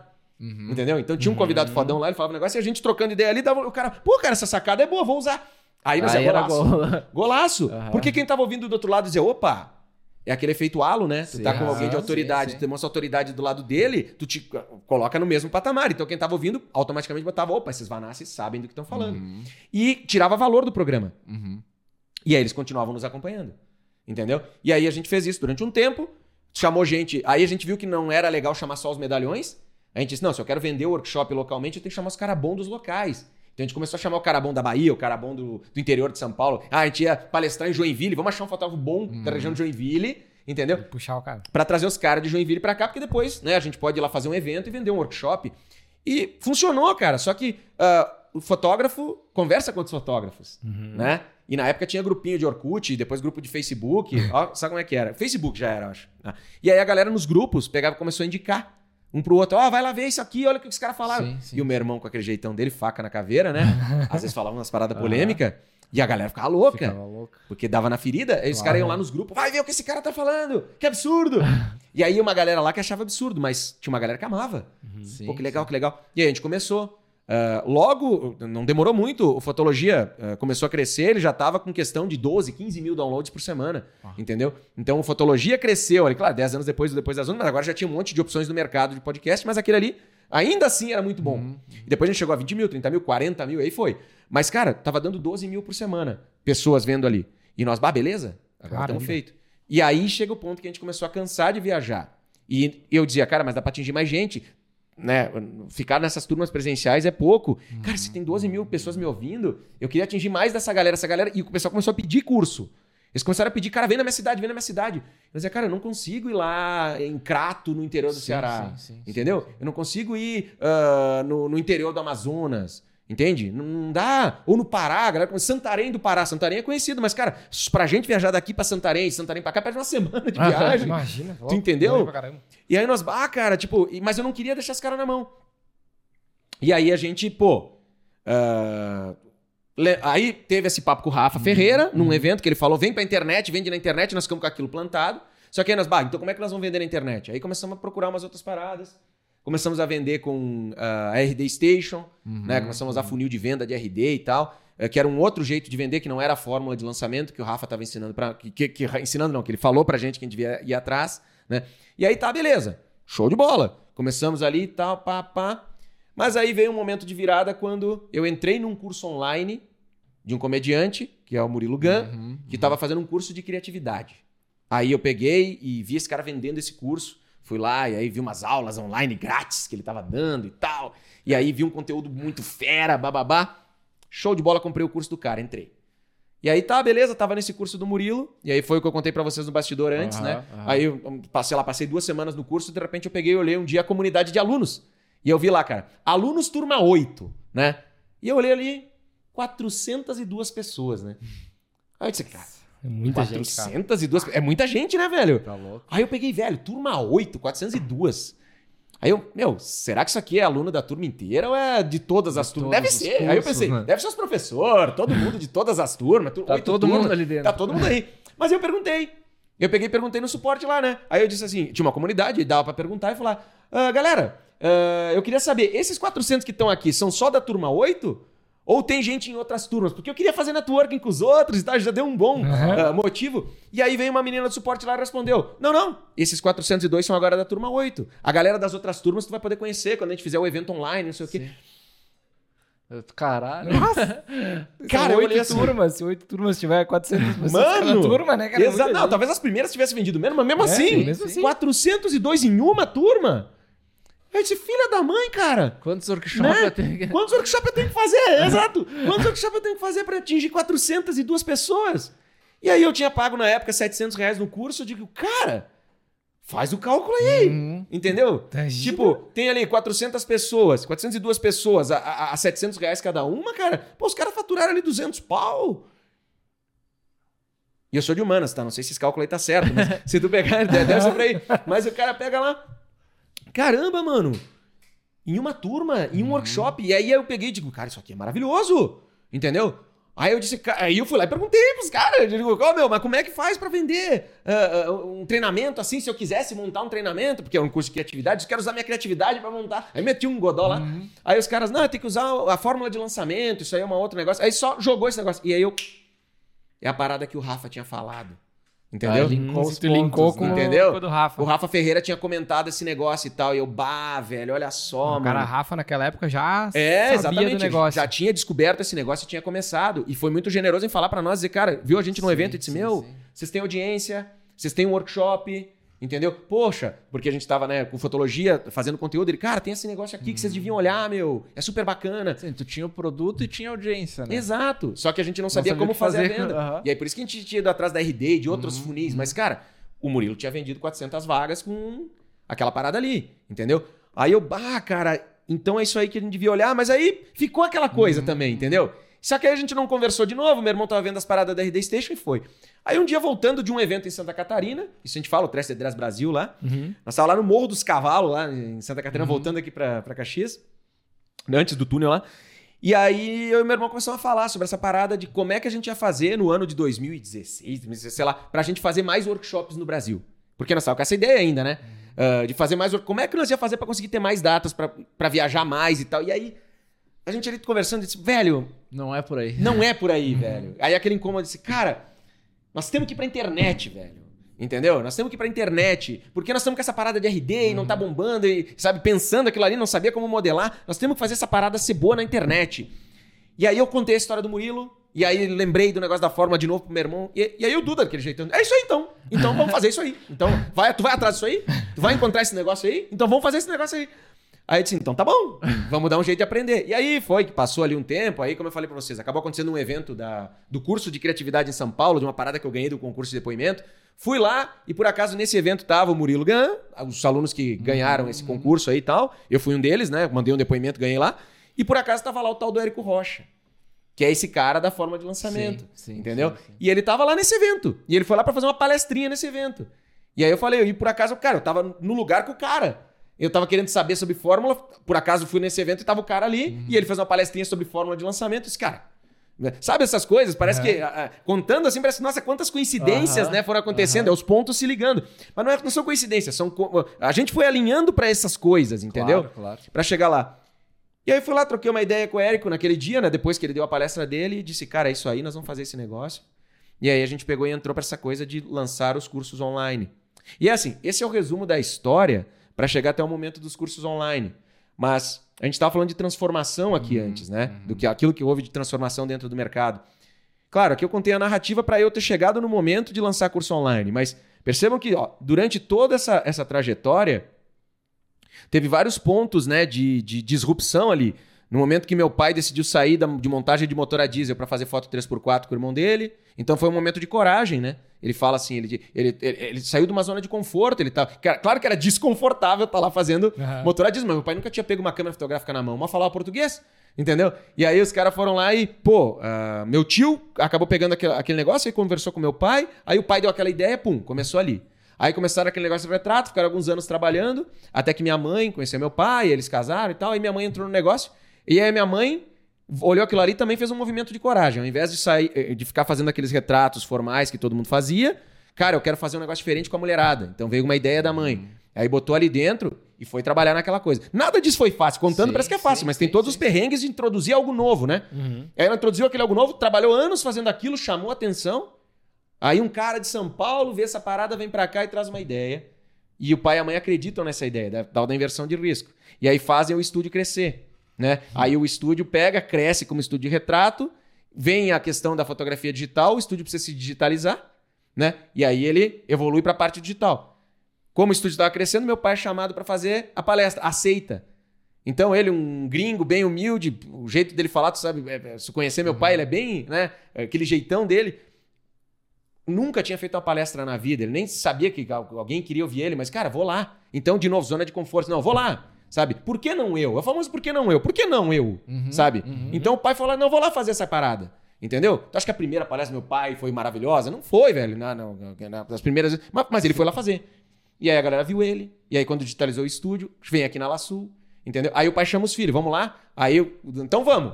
Então a gente vai lá e pum, aí descobre essa parada, né? E aí, claro, eh, trabalhou na fotografia de casamento, desenvolveu. O Duda foi pioneiro em algumas coisas. Sair da zona de conforto. Vamos fazer digital? Vamos fazer digital. Vai arriscar fazer um casamento com flash TTL? Vou. Ele ia, foi com uma câmera analógica de um lado e a digital do outro. Então ele, ele, ele conta, fazia lá fotinho com a analógica, pegava a digital e garantia. E, Quer dizer, garantia com a analógica, mas depois. fazer. e- Testava com a outra. e vambora. Então tem esses momentos de, de, de, de, de coragem de tomar certas atitudes, né? E, e aí depois veio essa parada, então, de, pô, estamos fazendo casamento, aí veio aquele meu desconforto. Não, cara, não vamos ficar só nisso. Eu preciso atingir mais gente, o pessoal tá nos pedindo aqui. Aí o Duda diz, então vamos fazer um workshop. Então tá, aí a gente vai lá e monta o workshop. De uma certa forma, tu foi esca... foram escalando e cada vez aumentando Exatamente. o negócio, né? Total. E tomando decisões que não são confortáveis, cara. É, entendeu? Que não são a- a- a- aquela coisa que. É mais fácil continuar fazendo o que já tá fazendo, entendeu? Uhum. Só que a gente pegava, não, e por que não fazer isto aqui? Entende? E aí a pessoa vai lá e pum, toma uma decisão e vai e começa. Tudo bem, nada que. As decisões dos meus pais talvez te- tenham sido mais difíceis lá atrás, essas aqui foram mais tranquilas de fazer aqui na frente, entendeu? Mas às vezes a gente pensa que tem que tomar, fazer uma coisa ah, muito sacrificante na vida pra conquistar um negócio diferente. Não, cara. Às vezes só precisa fazer algo diferente do que tu tá fazendo agora pra dar uma oportunidade de tu entrar numa outra bolha. Precisa mover um passo, né? Mover. Mover uma peça do Isso. jogo, né? O resto. E isso é depois, louco, né? velho, porque é um dominó, cara. Parece que as É. peças elas vão caindo, entendeu? E tu tem que ter a coragem de poder. Cara, às vezes eu tô aqui, aparece uma oportunidade na minha vida, né? Eu vou dizer sim ou não pra ela. Uhum. Claro que tu tem que olhar pro, pra, qual é o teu foco, qual é o teu objetivo. Eu, meu objetivo era escalar. Por isso que depois eu levei o negócio pra escala, entendeu? Assim como o objetivo do meu irmão era fazer umas paradas diferentes. Uhum. Aí ele pegava em, ah, quero te- testar o digital, vamos fazer um workshop. Então, ele gosta de, de fazer um- um- umas paradas diferentes. Ele quer ser diferente, eu queria escalar. Ah, meu pai e minha mãe queriam sobreviver. Sacou? Sim. Por isso que a decisão deles é mais dura, né? Eles, era um negócio lá atrás que foi mais ousado, Eles já tinham filhos e tal. Era Isso. outro cenário, né? Outro cenário, Outra- entendeu? E cada um vai lá e faz, é, só que aparecem essas coisas. Então vamos fazer ou não vamos? Às vezes vem alguém e te convida pra um negócio, né, diferente. Pô, eu posso encaixar isso aqui na minha vida ou não? Às vezes tu pode, mas tu diz não pelo conforto, Uhum, entendeu? uhum. Não, não, não é por aí, não sei o quê. Mas às vezes, cara, tu tem que dizer sim para pra, as coisas, entendeu? Assim como tu disse sim pra, ó, a, a mentoria só pode ser nesse horário. E aí tu foi lá e tu teve que dizer não pro trabalho tradicional que tu tinha, que tu contou isso aqui no início, e dizer sim para aquela oportunidade. E hoje tu tem o teu estúdio e tu tá aqui prosperando com fotografia pras agências, entende? Então isso é um negócio que é muito louco, são, é- é- são os pontos, né? Que a gente vai ligando. Aí, pô, então foi tomada aquela decisão do workshop, então começamos o workshop. Aí foi tomada a decisão de pegar e, e a gente começar a palestrar para vender o workshop. Então vamos lá fazer isso aí. Cara, era muito fácil a gente não fazer isso, porque a gente tava indo bem como fotógrafo de casamento. É isso que eu quero dizer. Não precisa a gente estar tá fudido. sim, sim, e sim. desculpa o palavrão, não sei se, se Pode, pode, mas, pode. mas não precisa a gente estar tá fudido para dar uma grande virada na vida. Às vezes, cara, ah, tu tá bem. Uhum. É naquele momento que tu pode pegar assim, pô, a gente, cara, no- naquele momento que tu nos conheceu, na fotografia de casamento, a gente era referência no Brasil, entendeu? E tava começando a ser fora do Brasil, tava sendo chamado para dar palestras fora do Brasil. Era muito confortável ficar na fotografia de casamento daquele jeito. Por que que eu ia me empipinar? Cara, nós tinha loja de fotografia. Ó, nós fazia três expedientes, cara. Porque nós tinha loja de fotografia para atender de segunda a sábado. Entendeu? Onde a gente tinha ali, tinha cento e poucos funcionários. A empresa começou lá atrás, quando eu e meu irmão começamos a trabalhar lá dentro, tinha ah, meu pai, minha mãe, a Melissa, que era uma menina que trabalhava lá. Depois veio a Andréia, eu e meu irmão. Entendeu? Nós estávamos em seis. Então, e ali nós começamos, por isso que eu digo que a gente construiu junto. Mas a galera fala, ah, né? Ah, o cara vai Pegou aí. pronto. É fácil porque os pais dele. Construíram. Claro, cara, a mérito é dos meus pais terem aberto o negócio. Mas eles tinham aquele negócio pequenininho, a gente ajudou. Claro que a ideia da minha mãe lá dos books foi legal e tal, mas todo mundo tava junto, se ajudando pra fazer aquela parada acontecer. Então a gente fez aquela parada crescer até aquele tamanho. Então tinha aquela empresa que tinha aquele expediente. A, a vida era uma loucura. Só que a gente tinha que fazer casamento também. Então, segunda a sábado atendendo na loja, sábado e domingo de noite, né? Domingo Casamento. de noite, sábado de noite, domingo de meio-dia, domingo de tarde, porque fazia evento sábado e domingo, Sim. fotografando casamento. Então tava aqueles dois expedientes lá. E aí a gente, tá, e agora tem que fazer workshop também. Entendeu? E aí a gente tinha que pegar e ah, fazer turma, viajar, fazer palestra. Então tinha que encaixar todas as tarefas do negócio para poder fazer ah, em três dias da semana e dois dias a gente ia ter que matar viajando. E se tinha um workshop no Nordeste, que nem a gente falou aí, ou no Norte do Brasil, que te tomava uma semana inteira. Cara, tu não tinha pra onde correr, cara, Sim. porque é, tu ia ter que abrir mão de umas coisas daqui pra fazer lá, então a gente tava num, num ponto que não, não existia lazer na vida. Sim, só sim, existia sim, trabalho, entendeu? Mas, é, então, era desconfortável pegar os workshops a mais pra fazer ali pra dentro, porque eu podia muito bem continuar na estrutura que já tava. Mas, cara, eu tinha uma vontade de ser, ah, não de ser maior, porque a gente tava indo bem, mas de impactar mais gente. O objetivo era esse, e esse era o meu foco. Entendeu? Então tá, então vamos fazer workshop pra impactar mais gente. Então começamos a impactar mais gente. Foi legal pra caramba. Tá, agora vamos crescer esses workshops. Então como é que a gente faz? Então vamos pro online. Aí tinha que fazer, tirar tempo pra fazer fotologia. Cara, Entendeu? e o lançamento é uma parada que te toma um, Ah, nossa, um tá absurdo, louco, né? tá louco. Quantos lançamentos vocês fizeram no Fotologia? No fotologia, acho que foram uns 26, eu acho. 24, 26. Foi, foi bastante lançamento feito lá dentro. meu. Entendeu? E naquela época, eh, todo mundo fazia dois lançamentos por ano. Entendeu? É. Então, a gente- só que a gente pegou e a gente sim entrou nessa de fazer dois lançamentos por ano, mas a gente começou a criar outros produtos e fazer outros lançamentos, entendeu? Então a gente criou o produto de marketing digital do Gobato, produto de fotografia que a gente botou pra vender, ah, fez até ah, lançamentinho pra um ou pra outro fotógrafo testando umas paradas? Uhum. Fez lançamento de, ah, de sessão fotográfica, adaptou o lançamento pra pra fazer de sessão, mas Testaram tudo. é, a gente fez tudo. Então a gente fez muito lançamento, entendeu? Claro, depois de um tempo come- começou a cultura de fazer seis lançamentos por ano. Aí a gente tava ali dentro e ficou mais, ah, né, ma- mais volume de lançamento. Mas isso é, aí é a história do lançamento, aí já é um Sim, pouco sim, depois, sim. né? Uhum. Porque chegou até aquele ponto da gente pegar aí e começar então com essas turmas online, que aí foi ali, né? Eh, aí, cara, aí teve que tomar decisão, né? Tipo, cara, não dá para manter todos esses expedientes juntos aí, a gente não consegue fazer tudo junto. Nessa época aí o Eduardo já tinha saído do Estúdio 7 para montar o estúdio próprio dele em Bento Gonçalves. Então meu irmão chegou a um ponto que uh, ele queria fazer as coisas dele. Ele era mais focado em casamento, o estúdio era mais de ensaio, né? E aí ele pegou e saiu então para fazer do jeito dele lá em Bento. Então ele teve a coragem de assumir a bronca de fazer seu próprio negócio, entendeu? E eu continuei aqui no negócio da família com os meus pais, a minha irmã, fazendo a parada toda acontecer aqui em Caxias. Uh, e aí chegou naquele ponto, enfim, as coisas foram andando. Chegou o momento de que o Fotologia cresceu e a gente uh, uh, foi para essa do, dos cursos online. Primeiro curso online, 104 alunos, sei lá.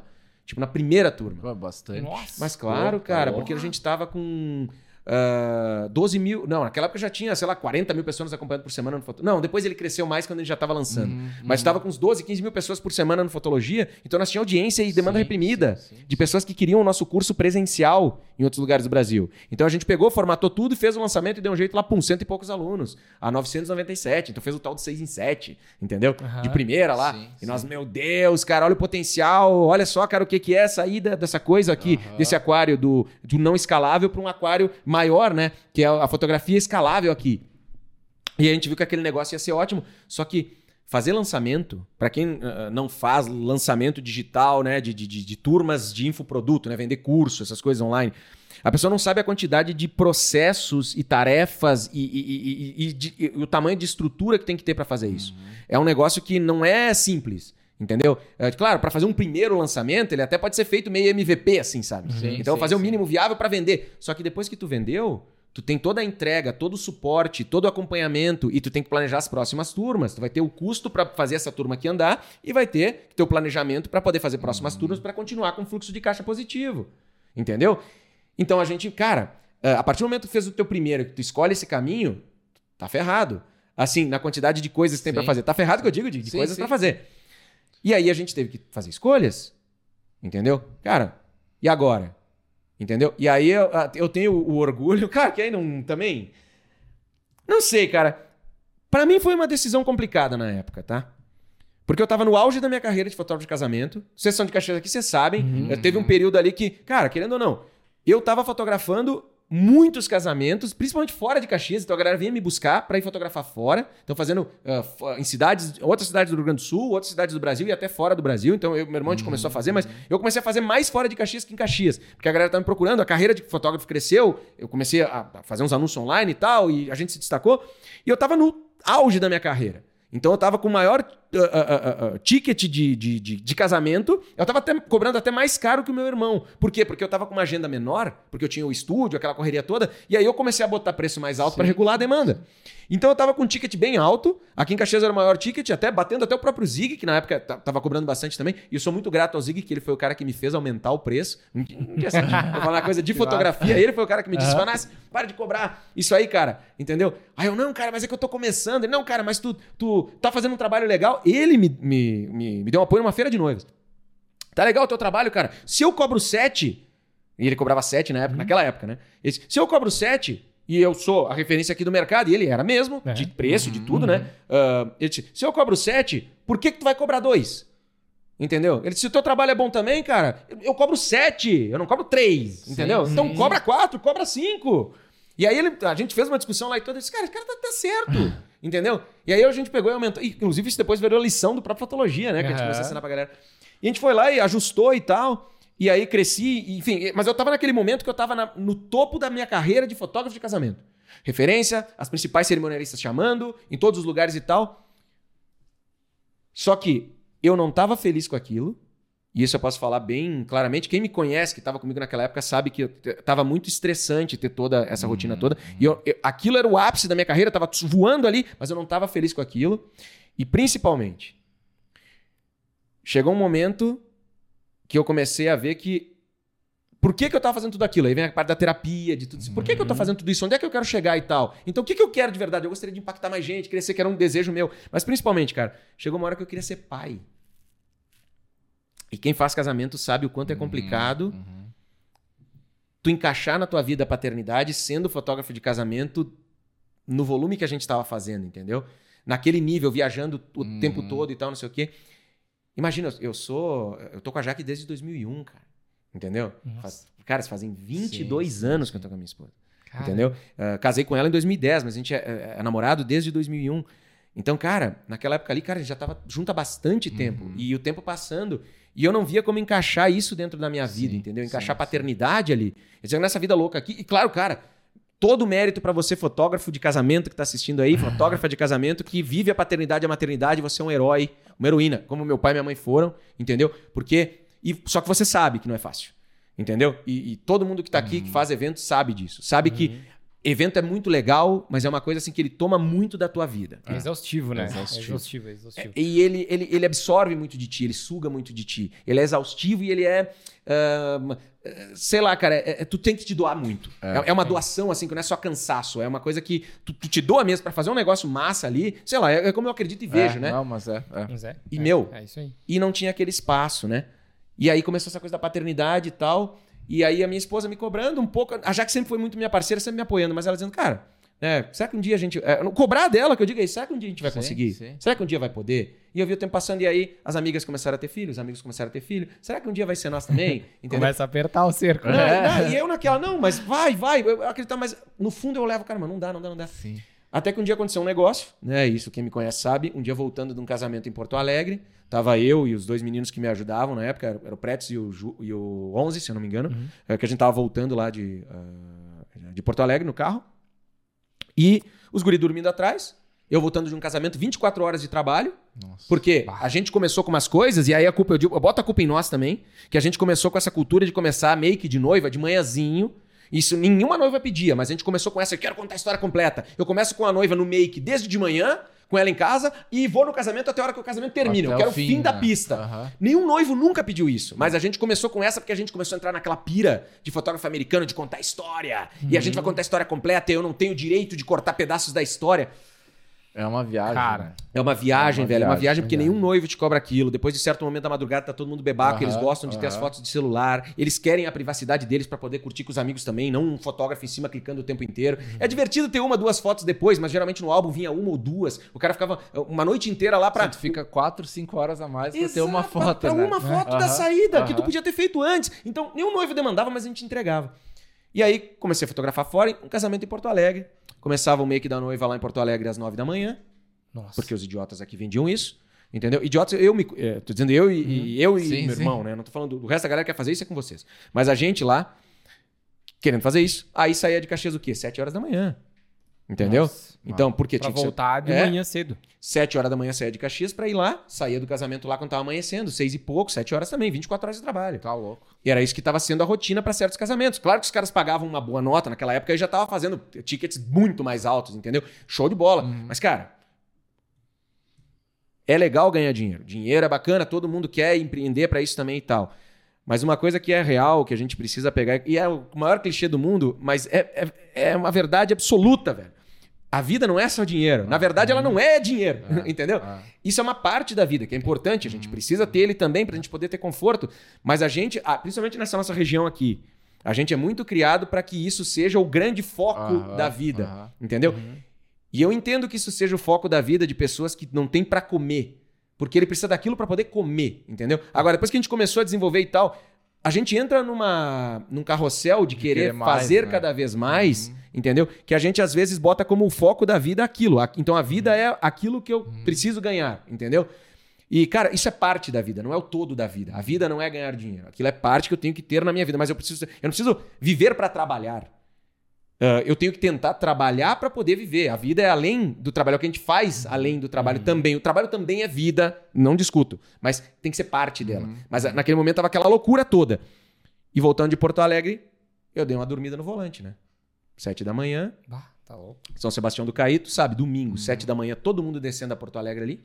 Entendeu? Tipo, voltando, a galera. Né? É, não, e gente ali em São Sebastião caindo mesmo. Se sim, alguém vai fazer sim. alguma coisa, algum, algum roteiro no Vale dos Sinos, é verdade, ou gente indo a é, gramado. É, Então, galera descendo e eu voltando, né?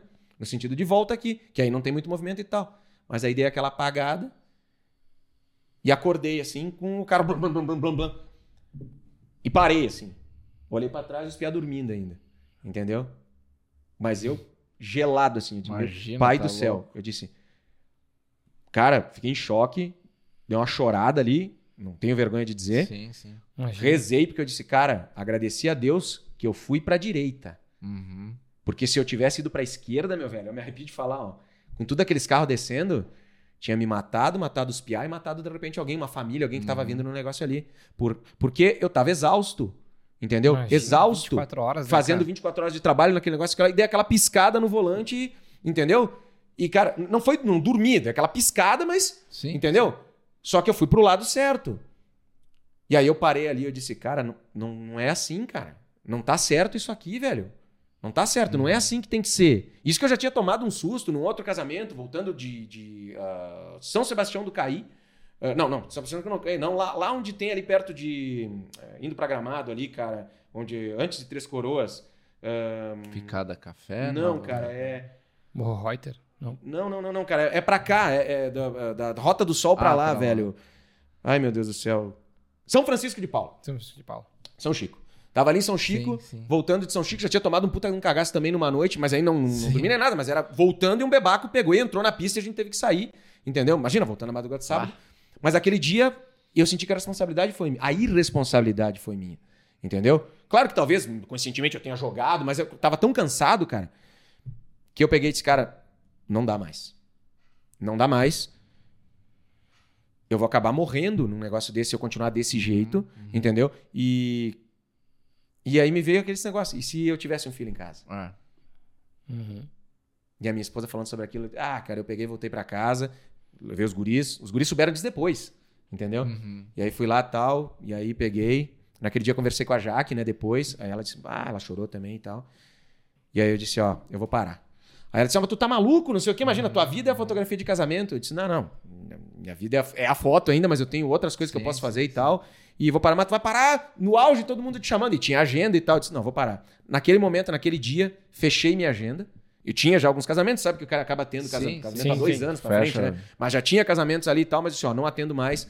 E aí o pessoal ah, ficou maluco. As cerimonialistas começaram, meu Deus, o que aconteceu? Vanassi, meu Deus, mandavam uns pedidos de orçamento. Não faço mais, não faço mais, não faço mais. Teve gente que pensou que eu tinha ficado doente. Teve gente que até começou as histórias. Ah, sei lá, o Vanassi deve ter perdido o casamento de alguém, foi processado, entendeu? Ficou maluco. Sim, sim. Começou a galera com um monte de teoria, porque o cara parar naquele No- momento no pico, né? né? O que que tá No acontecendo? auge, né? No auge da parada. Mas, cara, eu tinha um plano B, entendeu? Tinha um negócio de fotografia ali do estúdio que tal, tava andando, aquele era da família, mas, pô, tava lá o fotologia com tudo pra viver o meu sonho lá, entendeu? E, cara, se eu quisesse ser pai, fazer tudo aquilo que eu queria, naquela rotina de casamento que eu tava tendo, não ia dar, entendeu? E outra, tomando um cagaço daquele ali, eu disse, cara, não, não é assim mais que eu quero viver, não dá mais. Aí eu peguei e parei, tomei uma decisão que foi difícil, por quê? Porque, cara, quem é que sai no auge assim, entendeu? Tipo, no, no auge, oh meu Deus, mas que eu digo, pra mim, Sim, sim, mim era o sim, auge da minha carreira, entendeu? Não tô falando do, do resto, mas tava num, num patamar bom, mas, cara, não dava mais. Então foi uma decisão de me mantenho aqui. Claro que era desconfortável estar lá também, mas, cara, eu podia ter tomado outra decisão. Não, vou pegar casamentos agora fazendo menos horas, né? Vou mudar meu jeito de fazer casamento, vou pegar menos datas no ano, entendeu? Mas não, cara, eu peguei e disse: não, cara, não é isso aqui que eu quero pra mim, não vai ser assim, saí. E aí, nossa, cara, eu lembro a galera da editora Fotos ficou meio louca, o pessoal da- dos eventos, assim, mas o que, que tá acontecendo? Por que, que parou? Parei porque eu não quero mais isso aí pra mim. E aí, pra quem eu explicava, a galera entendia, entendeu? Sim. Mas aí, cara, também, agora tá aqui, a história tá aí pra todo mundo que quiser ouvir. Mas é, é uma decisão que é minha. E às vezes as pessoas têm vergonha de tomar certas decisões, o que, que o outro vai pensar, não sei o que. Cara, não importa o que, que o outro vai pensar. Sinceramente, aqui, sabe? Aquele outro não paga as tuas contas ou não vai te ajudar a ter o teu filho, ou, entendeu? É. Tipo, não. Tomada a decisão, parei com os casamentos ali e disse: então tá, vou fazer o que agora? Vou focar no meu sonho de escalar. Vamos lá para essa parada dos cursos online. Então eu tomei a decisão de parar ali. Só que ao poder me focar nos cursos online, eu pude usar mais das minhas horas lá e permitir que o meu irmão pudesse ele continuar fazendo casamentos. Porque senão, é, talvez ele também tivesse Sim. que tomar uma decisão de parar para poder dar mais tempo para todos os bastidores que o processo de lançamento pede. Sacou? E aí eu peguei, não, não. Então eu assumo aqui, né? O, claro que o Duda sempre fez muita coisa lá também, a gente trabalhou sempre igual, entendeu? Mas ele podia continuar fotografando porque sabia que a gente podia também estar ali tocando aquele negócio. E aí eu peguei e levei, fui pra lá pra olhar aquilo como um negócio. O meu irmão sempre desejou isso e sempre foi o cara que se esforçou pra isso também. Mas aí agora eu tinha disponibilidade pra estar lá. Claro que eu tinha o estúdio, tava lá com o estúdio, mas eu fazia dois expedientes só. Então eu fazia o expediente de 9 às 18 dentro do estúdio 7 e depois fazia das 18 às 22 fotologia. Entendeu? Então, ainda assim, tava num expediente maluco, mas pelo menos das 18 a 22 podia trabalhar em casa se eu quisesse. Então aí tinha tempo pra gente ter filho. Sacou?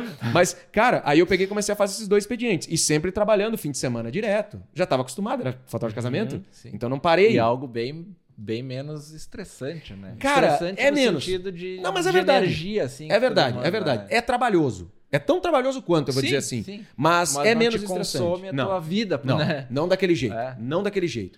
Claro que depois que tu começa a fazer investimentos de tráfego mais altos, que tu começa a, Vai a, brincar com números a maiores. brincar com números né? maiores, a, a pressão é grande, a tensão Uhum. é grande. Só que aí, cara, tem um cara, o seu, o seu ah, Argenta, ah, que ah, um dia eu, me chamaram para dar uma palestra de marketing digi- digital no CDL.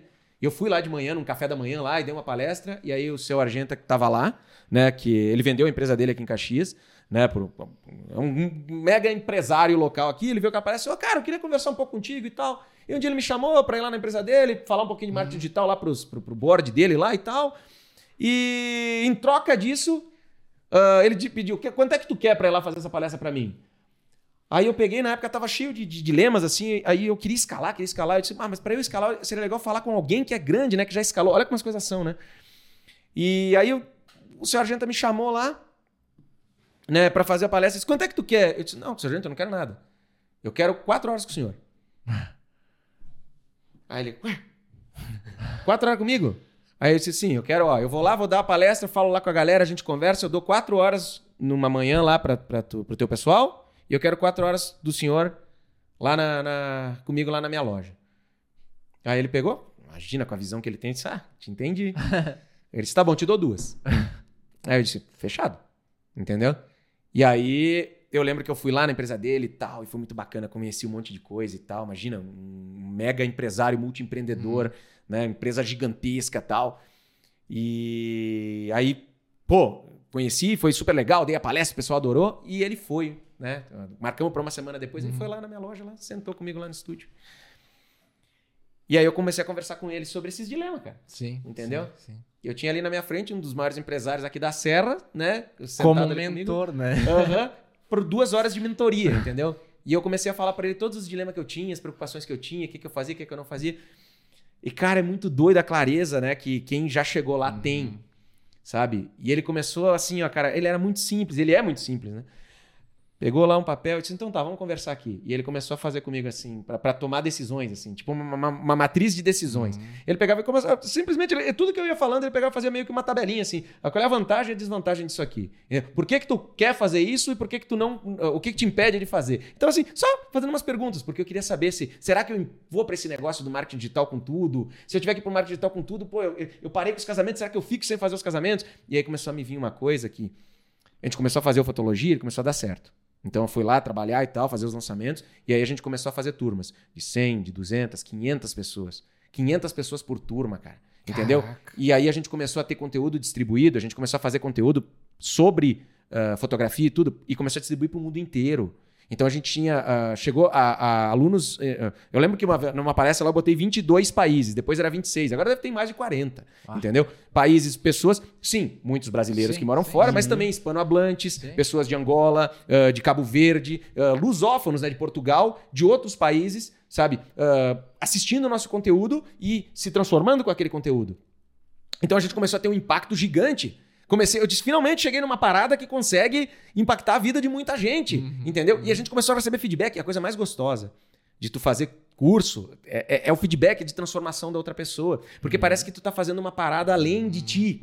Entendeu? Que é uma parada que eu gostava muito da parte do workshop quando dava presencial, era isso. E quando tu leva para online, o mais gostoso ainda é saber que aquele cara lá do interior, lá do, do Amazonas, que nem eu te falei, que ele nunca ia viajar para um lugar onde a gente estava. Eu não ia conseguir estar com ele. Esse cara tava lá vendo meu conteúdo e se transformando comigo. Alguns compravam o meu curso, mas o mais legal, mesmo quem não compra o curso, começa a se transformar, porque a a técnica de diversão de risco a gente sempre ensinou de graça. Sim. Pode ver sim, quantos, sim. Ah. quantos vídeos a gente tem sobre isso. Sim, sim. E aí o cara transforma a vida dele, e aí a gente tinha o cara com a vida transformada, ele começava a ganhar dinheiro com fotografia e ele vinha comprar o curso depois.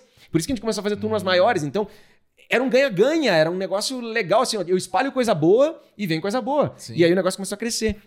E aí o que, que aconteceu? Chegou num ponto que ficou de tal tamanho o fotologia ali que estava demandando tanto suporte e tanto trabalho dentro da estrutura para organizar o negócio, porque agora viramos uma empresa hum, que precisa se profissionalizar mais. A gente já estava com funcionários lá, é, com é, um custo mensal sim, bem sim. importante. Eu lembro que vocês trocaram de sala, tudo. Isso, né? começou a crescer o negócio. E a gente tinha responsabilidade sobre os nossos alunos. E aí a gente começou a fazer evento. E a gente tem fez... que manter as turmas, né? Exatamente, entendeu? E tinha que manter as turmas. A gente começou a fazer evento, até a gente comentou antes, a gente fez um evento online que chamava Fotoin, hum. né? Que foi o maior evento de fotografia online do mundo. Isso eu falei para vocês. A gente chegou a contactar o Guinness, tem ali todos os e-mails, falou com a gerente regional da América Latina pro Guinness. Só que eles cobraram uma bolada em dólar para ir lá para certificar, porque tinha que mandar o juiz. E aí a gente decidiu não pagar para poder entrar. Na época, o evento tinha mais de 20 mil inscritos e tinha tido 12 mil pessoas e tal. E aí eles pegaram, validaram lá, disseram que era era o maior. Hoje, a galera faz live, que nem eu falei, faz live com 3 milhões de pessoas. Uhum. Mas na época,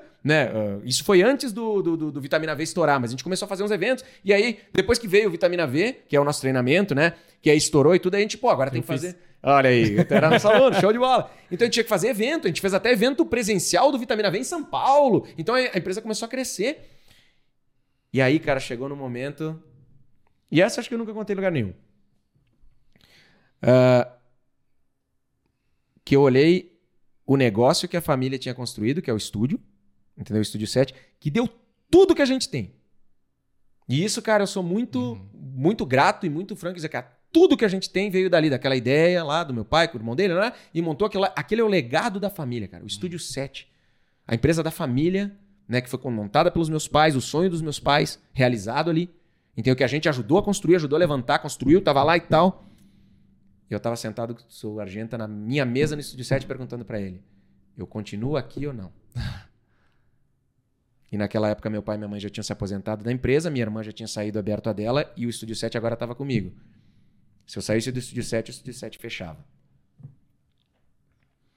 Agora vem uma decisão, entendeu? Que agora sim ia ser difícil. Se as outras pareciam fáceis, cara, é o sonho dos meus pais, é o legado da minha família, o que nos deu até, tudo até agora. Assim, 40, e o Estúdio 7 é de 77. Soma aí quantos anos de empresa tinha. Isso foi, dois, foi em 2019 essa decisão. Quase 50 anos de empresa, cara. Referência é, e todo mundo gerações, conhecia. Né? Duas gerações, entendeu? O legado nas costas ali, o sonho dos meus pais, tudo aquilo, tudo que a gente realizou. E agora eu tendo que tomar a decisão. Eu fico aqui e continuo tocando esse negócio, entendeu? E estrangulo aquela, aquele outro que está crescendo ali, porque é, eu virei o gargalo, entendeu? E claro, podia contratar alguém para estar tá lá, mas eu e meu irmão éramos apaixonados por fazer aquele sim, outro negócio sim, dar certo. Sim.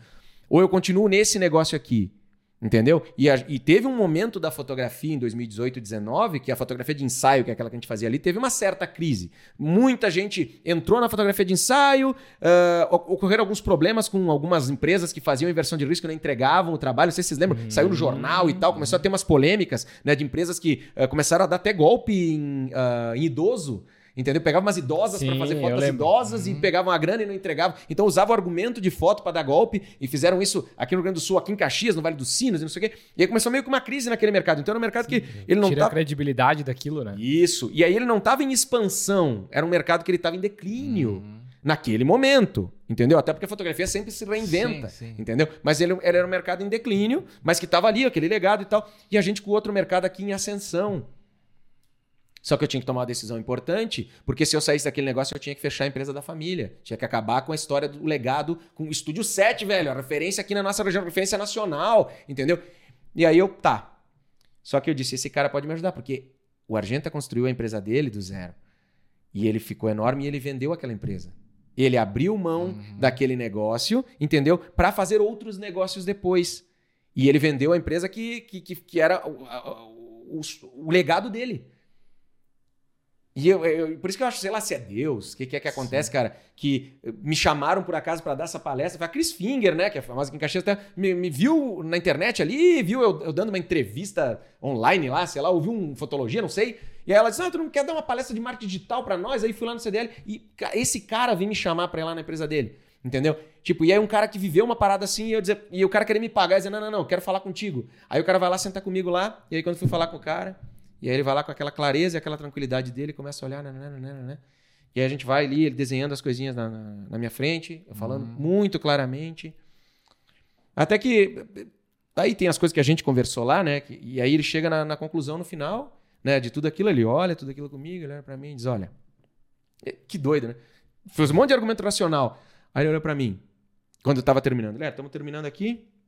Aí eu, tá, mas então, seu Argento, o que, que eu faço? Ele olhou pra mim e disse: Faz o que teu coração manda. Sabe, o cara me manda essa, entendeu? Aí ele pegou, mas primeiro a gente tinha falado várias coisas. Ele disse: Ó, faz o que teu coração manda, porque tu sabe o que tu quer fazer. Aí ele disse: Só que tu também. Ó, que doido. Tu sabe o que tu quer fazer. Só que tu também sabe o que tu precisa fazer. Uhum. É, o- é os dois lados, né? Mas que louco, ele não tá falando que era a mesma coisa, tu viu? Sim. Tu sabe o que, faz o que teu coração manda, né? Porque tu sabe o que tu quer fazer, mas tu sabe o que tu precisa fazer. Entendeu?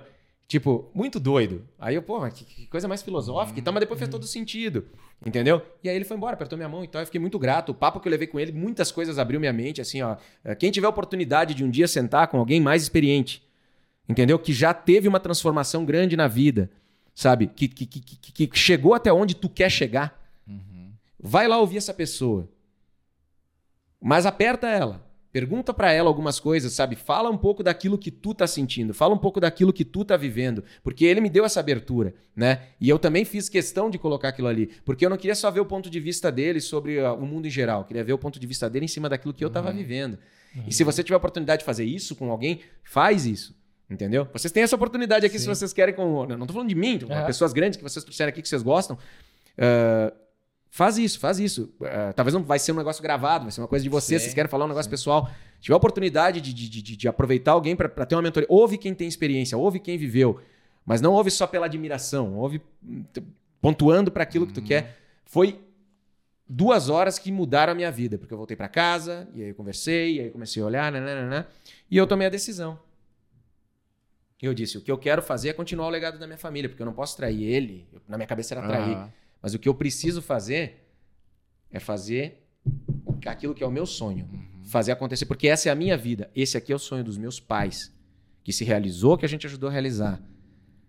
Mas agora eu tenho aquele que eu sempre quis, que lá atrás eu queria escalar, eu queria escalar, eu queria ser mais, eu queria ser mais, eu queria ser mais. Ah, mais assim de impacto. Uhum, Tinha um sim. negócio assim, não ser maior, não ser, não é uma coisa de, de ganância, de não, mas tinha uma ambição de crescer com impacto. Uhum. Eu lembro que eu andava assim na rua, eu falava pro meu irmão, eu olhava assim, e a gente fotografando casamento, né? E eu olhava os prédios, assim, sabe? Andando e dizia, cara, eu queria fazer alguma coisa na vida um dia que. Como é que eu faço pra entrar em todas essas janelas aí? E o Duda lembra disso. E eu, eu falava assim, às vezes a gente ia pro Rio, pra São Paulo, andava aqui e dizia, como é que eu faço pra entrar em todos esses, esses apartamentos, cara? Como é que eu faço pra entrar em todas essas casas? Porque se alguém um dia fez, talvez eu também consiga, cara. Algu- Aí eu pensava umas paradas absurdas. Alguém teve que inventar o garfo. E aí todo mundo tem um garfo em casa. Alguém teve que inventar um copo. É meio bobo, mas parece. né? Mas todo mundo tem. Então alguém teve que inventar um celular, um aspirador, entendeu? E aí, claro, eu tava pensando em produtos físicos, né? Sim, sim, Uma lâmpada. Aí eu dizia, cara, cara, não quero ser o Thomas Jefferson, entendeu? Mas, mas, cara, mas se o cara fez, como é que eu faço pra estar em todas as casas, velho? Porque se eu queria estar em vários lugares, como é que eu faço? Ah, Se esses caras conseguiram, eu tenho que me fazer essa pergunta. Talvez eles tenham se perguntado, talvez não, mas alguém tem que se perguntar isso, cara. Como é que eu faço pra estar em todo lugar? Cara, eu fiquei anos com isso, velho. Entendeu? E aí eu pegava, não, então vamos impactando mais gente, impactando mais gente, impactando mais gente. Quando veio essa esse negócio dos cursos online, cara, me caiu uma puta ficha. Eu disse, cara, conhecimento. Uhum. Eu não preciso vender um produto físico. Como é que eu posso pra estar em todos esses lugares? Basta eu vender o que esses caras querem aprender. Se eu tiver alguma coisa que essa galera toda quer aprender, eles vão comprar de mim.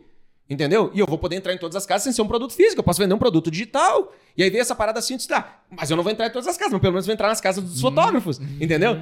Aí eu digo, pô, já é muito mais casas, né? Do que eu tava conseguindo alinhar. E aí falando lá com a Argenta e tal, e aquilo era, era, era o meu sonho. Eu disse, cara, mas aqui. E eu sofri muito. Ah, o legado da minha família, essas questões. Ah, meu- o que, que meu pai e minha mãe vão pensar, cara? Pô, pô, Tô acabando com o negócio. Porque quando eu peguei e tava ali nessa decisão do Estúdio 7, também, imagina, todo mundo aqui estádio, Estúdio 7, Estúdio 7, imagina, né? E de repente eu peguei e disse, não, então tá, vou fechar. Mas eu disse, não, fechar? Aí vem aquela coisa, né? Fechar é acabar com o legado deles. Mas, cara, o Argenta vendeu. Entendeu? Eu não posso vender, né?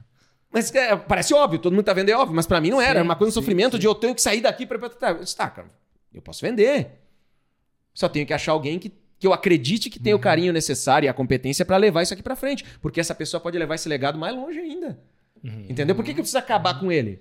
Entendeu? Que foi uma das coisas que na conversa a gente falou pra mim. Que ele disse: não, o negócio continua até hoje, agora tá na mão dos alemão lá, que ele vendeu pra multinacional, né? Ele disse: tá, agora tá no mundo. E ele disse, mas a plaquinha lá dentro, lá, a foto Tá que lá, tem lá né? dos fundadores, tá eu lá dentro. Ah, meu legado continua. Digo, filha da mãe, né? É. Claro, em outras palavras, né? O jeitão dele. Mas, cara, eu disse, cara, então é isso aí. E eu peguei e disse, então tá, vamos arrumar alguém que possa pegar esse negócio e levar ele pra frente e tal, parará, porque eu tinha muito carinho por todos os funcionários que estavam lá e tudo, né? Ah, mas tudo bem. Aí fui, fui, fui, fui. Cara, difícil, né? Conversa com um, conversa com outro. Tava num momento de declínio do, do negócio, como a gente falou aí, da- da- da- do, do negócio de retratos em geral. Mas, cara, é aquela coisa, cara. Tu tem que jogar pro mundo, tu tem que conversar, tu tem que te expor, tu tem que. Aí comecei a me encontrar com pessoas do próprio mercado, dizer, olha, tô com meu negócio aqui, tô afim de vender, o que, que tu pensa? Aí, cara, a galera ficou meio assim e tal. Teve gente que ficou até interessado, olhou e tal, né, foi rolando, rolando, rolando, rolando, rolando. E aí chegou num ponto, no final de 2019, que eu peguei e disse, cara, não encontrei o comprador certo. E o Fotologia tá precisando de mim, não tem mais como eu continuar aqui, porque eu tinha que continuar lá naquela estrutura, não podia abandonar ela, não ia deixar o negócio quebrar, entendeu? Aí eu peguei e disse, não, pelo amor de Deus, aí sim ia acabar com o Sim, legado sim, de um sim. jeito vergonhoso. Eu disse, não, cara, quer saber? Então eu pego e fecho, entendeu? Sem dever pra ninguém, acerto todas as contas e tal, pago todo mundo, tudo bonitinho e fecho bonitinho, entendeu? Mas aí, cara, aquela coisa, pra fechar, é uma vergonha e tal. Eu disse, não, cara, quer saber? Eu disse, não posso ter vergonha. Eu disse, claro, na terapia também trabalhando, eu disse, vai ser isso aqui, velho. Então tá, ah, vou ter que fazer o fechamento da empresa pra poder tocar o meu outro negócio. É uma decisão que tô certo dela então. Sofri pra tomar, mas tomei a decisão. E aí, essas coisas, quer que eu diga, né? É Deus? Sei lá. Aí fui dormir, né? Isso tomei a decisão numa sexta-feira. Então, segunda-feira eu vou ter que chegar lá, conversar com o pessoal, vou organizar tudo, vou fazer o fechamento. Olhei as contas, tudo. Disse, não, a gente tem aqui, ó, tá aqui tudo guardadinho o suficiente pra poder pagar tudo e tá tudo certo. Beleza. Fim de semana, o Eduardo pega. O Eduardo, velho. O Duda, ele sabia, né, que eu tava nessa aí e tal. Aí ele, ah, tá, sei lá, parou entre Farroupilha e Bento ali num lugar pra tomar um café. Não sei onde é que foi. E no café ele encontra o Biafra, né, que é fotógrafo, irmão do Fábio, que tinha sido nosso funcionário do estúdio há muitos anos, ali da GoImage e tal, não sei o quê. Tá lá o Biafra. O Eduardo, ah, Biafra, Biafra trabalhou com nós. É, trabalhou com nós no laboratório um pouquinho de tempo, há muitos anos atrás. Encontrou lá. Ó, o Biafra tá falando com o Duda e tal. Aí, como é que estão as coisas? Ah, meu, então, tem o meu estúdio lá, tá indo, lá, lá, lá. E eu tô querendo, cara, tô legal, fazendo ah, ah, acompanhamento infantil. Tá bombando acompanhamento infantil e tal. Só que o meu espaço lá tá meio. Né? Eu queria um espaço maior, cara. Eu tô pensando agora, tô querendo vir pro centro, cara. Tô, tô, tô vendo aí, só que, ah, velho, o cara pegar Ele é na REC, né? É isso aí, ele é de Ana Rec, isso Ele aí. é na é. Aí ele tá, pá, velho, e aí? Pô, eu tô procurando aí, mas pô, vou ter que fazer um investimento, montar uma sala e tal, mas eu, eu guardei aí uma graninha e vou querer fazer e tal. Aí o Eduardo olhou, cara, tu não quer comprar estúdio 7? O Pia falou, entendeu? Aí o cara, como assim e tal? Ele, ó, meu irmão tá lá, ele falou que ele tá procurando uma galera aí, tu quiser conversar com ele, pá, nananana. Cara, eu tava lá, decisão tomada, né? Segunda-feira ia lá pra empresa. O Eduardo falou com o Biafra no sábado, né? No domingo chegou a mensagem no meu celular. Ô, Vanessa, aí chega no WhatsApp Biafra, cara, tudo bem? Então falei com o teu irmão, cara, aqui, não sei o quê. blá, blá, blá. Pô, tu tá aí, tu quer vender a loja, cara? Então a gente podia conversar como é que é, que não sei o quê. Eu disse, caramba, cara, o Não é Biafra. possível. Meu, trabalhador, sério, focado. Um cara que eu gosto muito, né? Trabalhou com nós lá e tal. Porra, velho, trabalhava com a esposa dele, tudo as paradas. Eu disse, cara do céu, vou conversar com esse louco aí. Segunda-feira, em vez de ir lá ah, fechar a empresa, né? Eu fui Vendeu lá, falei com a Adriana, fui lá falar com, com o Biafra, vendi a empresa. claro, a gente teve mais umas conversas Sim, e tudo claro. mais e tal. Foi, encontrei o cara certo pra fazer a compra. Claro que a gente fez uma negociação que foi legal pra ele, legal pra mim e tal, de uma maneira que Uhum. eu, eu também dei um apoio pra ele, que foi muito importante, porque, cara, eu vendi pro Biafra a empresa em novembro de 2019. O que, que começou a acontecer no mundo em dezembro de 2019? Ah. Pandemia. Pandemia da Covid, meu velho. Pandemia da fucking Covid. Dezembro de 2019. Eu vendi minha loja em novembro de 2019. Dezembro começou aquelas notícias da China, de não sei o que, não sei o que. E o Biafra ali ajustando as coisas na empresa e tal. Quando chegou janeiro, a galera meio que apavorada. E aí foi pra Europa e não sei o que, não sei o que, não sei o que. Fevereiro aqui no Brasil. Pô. Estourou. Pá, velho. Entendeu? Só que o cara ali, eu tinha feito a venda, tava lá e tal. Aí ele ficou meio assim, né, meio assustado também. Disse, cara, fica tranquilo. Eu vou te ajudar aí, vamos ver o que, que a gente vai fazer. E aí, cara, deu pra fazer. Porque o problema foi que os eventos foram proibidos e frequentar ambiente fechado era ruim. Mas como o Biafra tava fazendo acompanhamento infantil e ensaio, dava pra fazer externo. Entendeu? E aí a gente pegou e fez uma adaptação pra fazer fotos externas. E aí ele começou a fazer uns acompanhamentos externos e umas fotos externas com, com, a, com, a, com a molecada lá. E conseguiu manter o negócio. Claro, foi enxugado quando ele Claro, entrou ali, ele claro. enxugou a estrutura e tal. E foi levando, levando. E a gente foi fazendo lá uns tráfegos, uns negócios. Pá, pá, pá, pá, pá. O Estúdio 7 se manteve ali dentro da pandemia. Foi difícil, não dá pra dizer que não foi. Todo mundo Todo que é mundo, fotógrafo sabe. Foi terrível, mas ali, com a questão dos ensaios externos, conseguiu se manter com as ideias todas lá e tal. Depois que a pandemia foi ah, melhorando, um ensaio atrás do outro, e acompanhamento infantil, e acompanhamento infantil, e a- a- as crianças continuavam nascendo. Claro. A pandemia Bem foi mais, na um verdade, boom. né? Exatamente. E, cara, no fim deu super certo, o cara feliz, negócio crescendo, ficou lá com o Estúdio 7, o legado continua. Entendeu? Pensei que meu pai e minha mãe iam ficar loucos. Meu Deus, olha só o cara, né? Acabou com o nosso negócio. Minha mãe até ficou meio triste, assim, quando, É. ela, né? quando ela viu ali, pô, meu, meu negócio, né? Pelo Quando- apego sentimental. Mas quando eu tinha decidido fechar, ela ficou triste, né? Porque depois vendido ela ficou mais tranquila. Sim. Mas ela, pô, né? Vai acabar o negócio. Mas eu nunca esqueço do negócio, velho. Que assim, eu tava muito. Muito sentimental, né? Desse negócio de fechar e. Bah, cara, não o legado. Isso tudo. Já falei várias vezes essa palavra aqui porque era, era isso, era essa dor que eu tinha. E aí eu disse, bah, cara, meu pai vai ficar arrasado, né? Eu pensei, pô, o pai lá sair lá da colônia, Tudo que ele um fez, dele, né? tudo que ele fez, construiu com o irmão dele e tal. E agora o filho não, não quer continuar com o negócio, cara, não quer continuar com o negócio dele. Entendeu? Onde é que já se viu? Ele formou os filhos na fotografia, todo mundo na fotografia e tal. E aí o dia que eu fui lá falar pros meus pais, eu disse, bah, meu pai vai me matar, né? Bah, foi a decepção do pai. E aí eu digo, tá. Fui lá, expliquei tudo, tal, como é que tava a situação, falei, pá, pá, pá, pá, pá. Chegou no final, aí contei. Pai, eu vou fazer aqui, ó, o que eu acredito, o que eu quero, o que eu desejo. Eu disse, aqui, ah, eu não vou mais continuar. Né? Porque eu não consigo fazer as duas coisas ao mesmo tempo, sozinho eu não consigo. Tentei com outras pessoas ali colocar e tal, mas eu não, eu não, não, não tenho, talvez, essa capacidade toda de gestão, de ter, eh, botar outros gerentes lá para tocar. Eu disse, não, cara, eu quero, eu preciso ter foco naquilo aqui, ó, que eu sei que isso aqui vai ir, pai. Eu sei que isso aqui que eu quero para mim, é meu sonho é esse aqui. E, pô, aqui a gente fez tudo que deu e continuei fazendo por anos ali. E, e- e, cara, ah, foi maravilhosa essa história, mas não é a minha história. Entendeu? Também é a minha história, mas eu quero fazer a minha aqui. E aí eu disse, agora o velho vai me matar.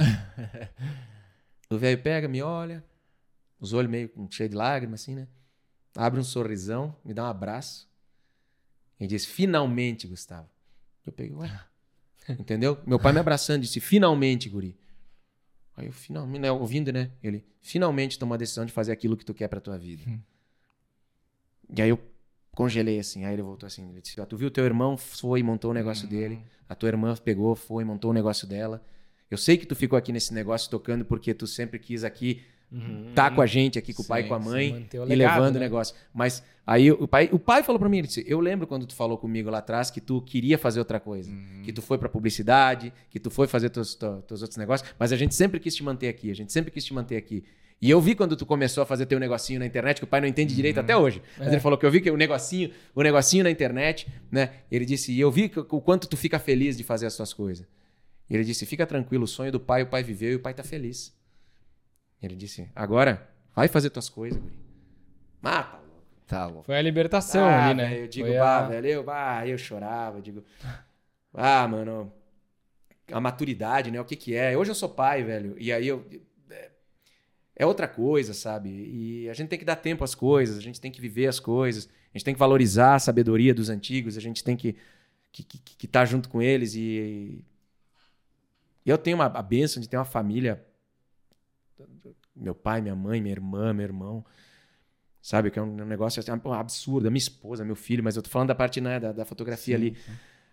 E hoje eu entendo meu pai, que naquele momento eu não tinha filho ainda e tal, Aham. mas hoje vendo assim e ver que ele tava em paz e feliz. Quando eu achei que ele fosse que eu fosse ser uma decepção, eu digo, olha como a gente se coloca em certas coisas. Não, mas ele viu tudo até ali.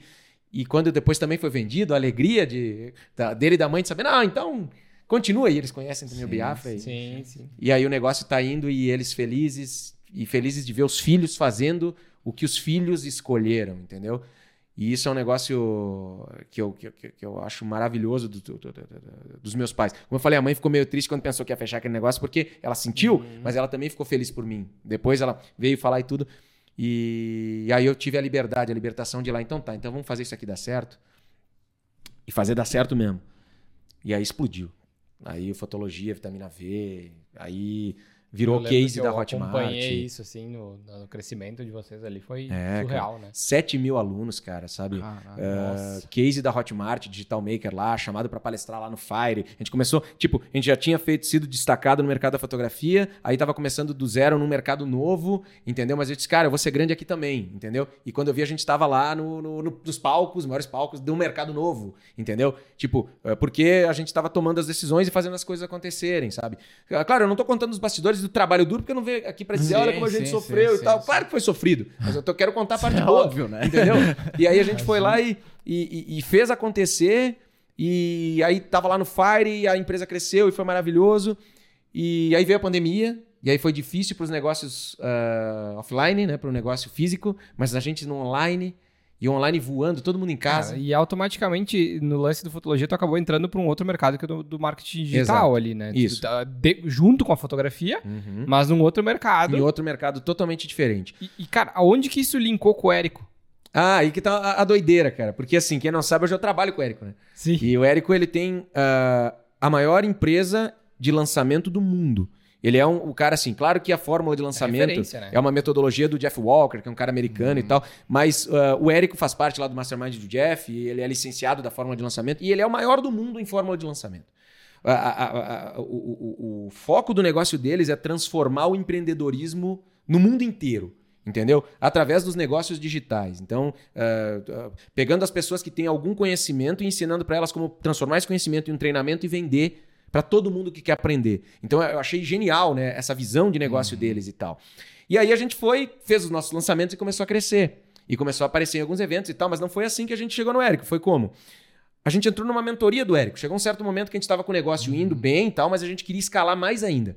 Gente... O Érico é focado só em lançamento, Isso, né? só em lançamento, só lançamento digital de né? infoproduto. É só para ensinar a galera como é que eu faço conteúdo online para criar uma audiência grande para aquele conteúdo, mostrando que eu tenho algo bom para ensinar. Essa audiência vai ficar orbitando ao redor desse expert, né, que é essa pessoa na internet que está ensinando coisas, uh, falando sobre uh, uh, alguma solução para a vida de um, de um, público X, né? Uhum. Então esse público X vai começar a orbitar essa pessoa, né? Porque essa pessoa vai distribuir conteúdo gratuito para ser conhecida, né? Pela, pelo que ela ensina. E aí depois vai ser feito um evento online onde se vai uh, concentrar essas pessoas da audiência comprando os leads, que a gente fala, é botando uh, anúncios para que eles se inscrevam Sim. nesse evento online, né? Que aí, e ali dentro vai se fazer o lançamento, que é uma metodologia de vendas, né? É um funil de vendas online adaptado, né? Uh, com um evento. Onde nesse evento, o que, que esse expert vai fazer? Ele vai falar sobre aquilo que ele tem para ensinar, sobre a grande oportunidade que ele oferece né, para as pessoas. No Fotologia, a gente tinha isso como uh,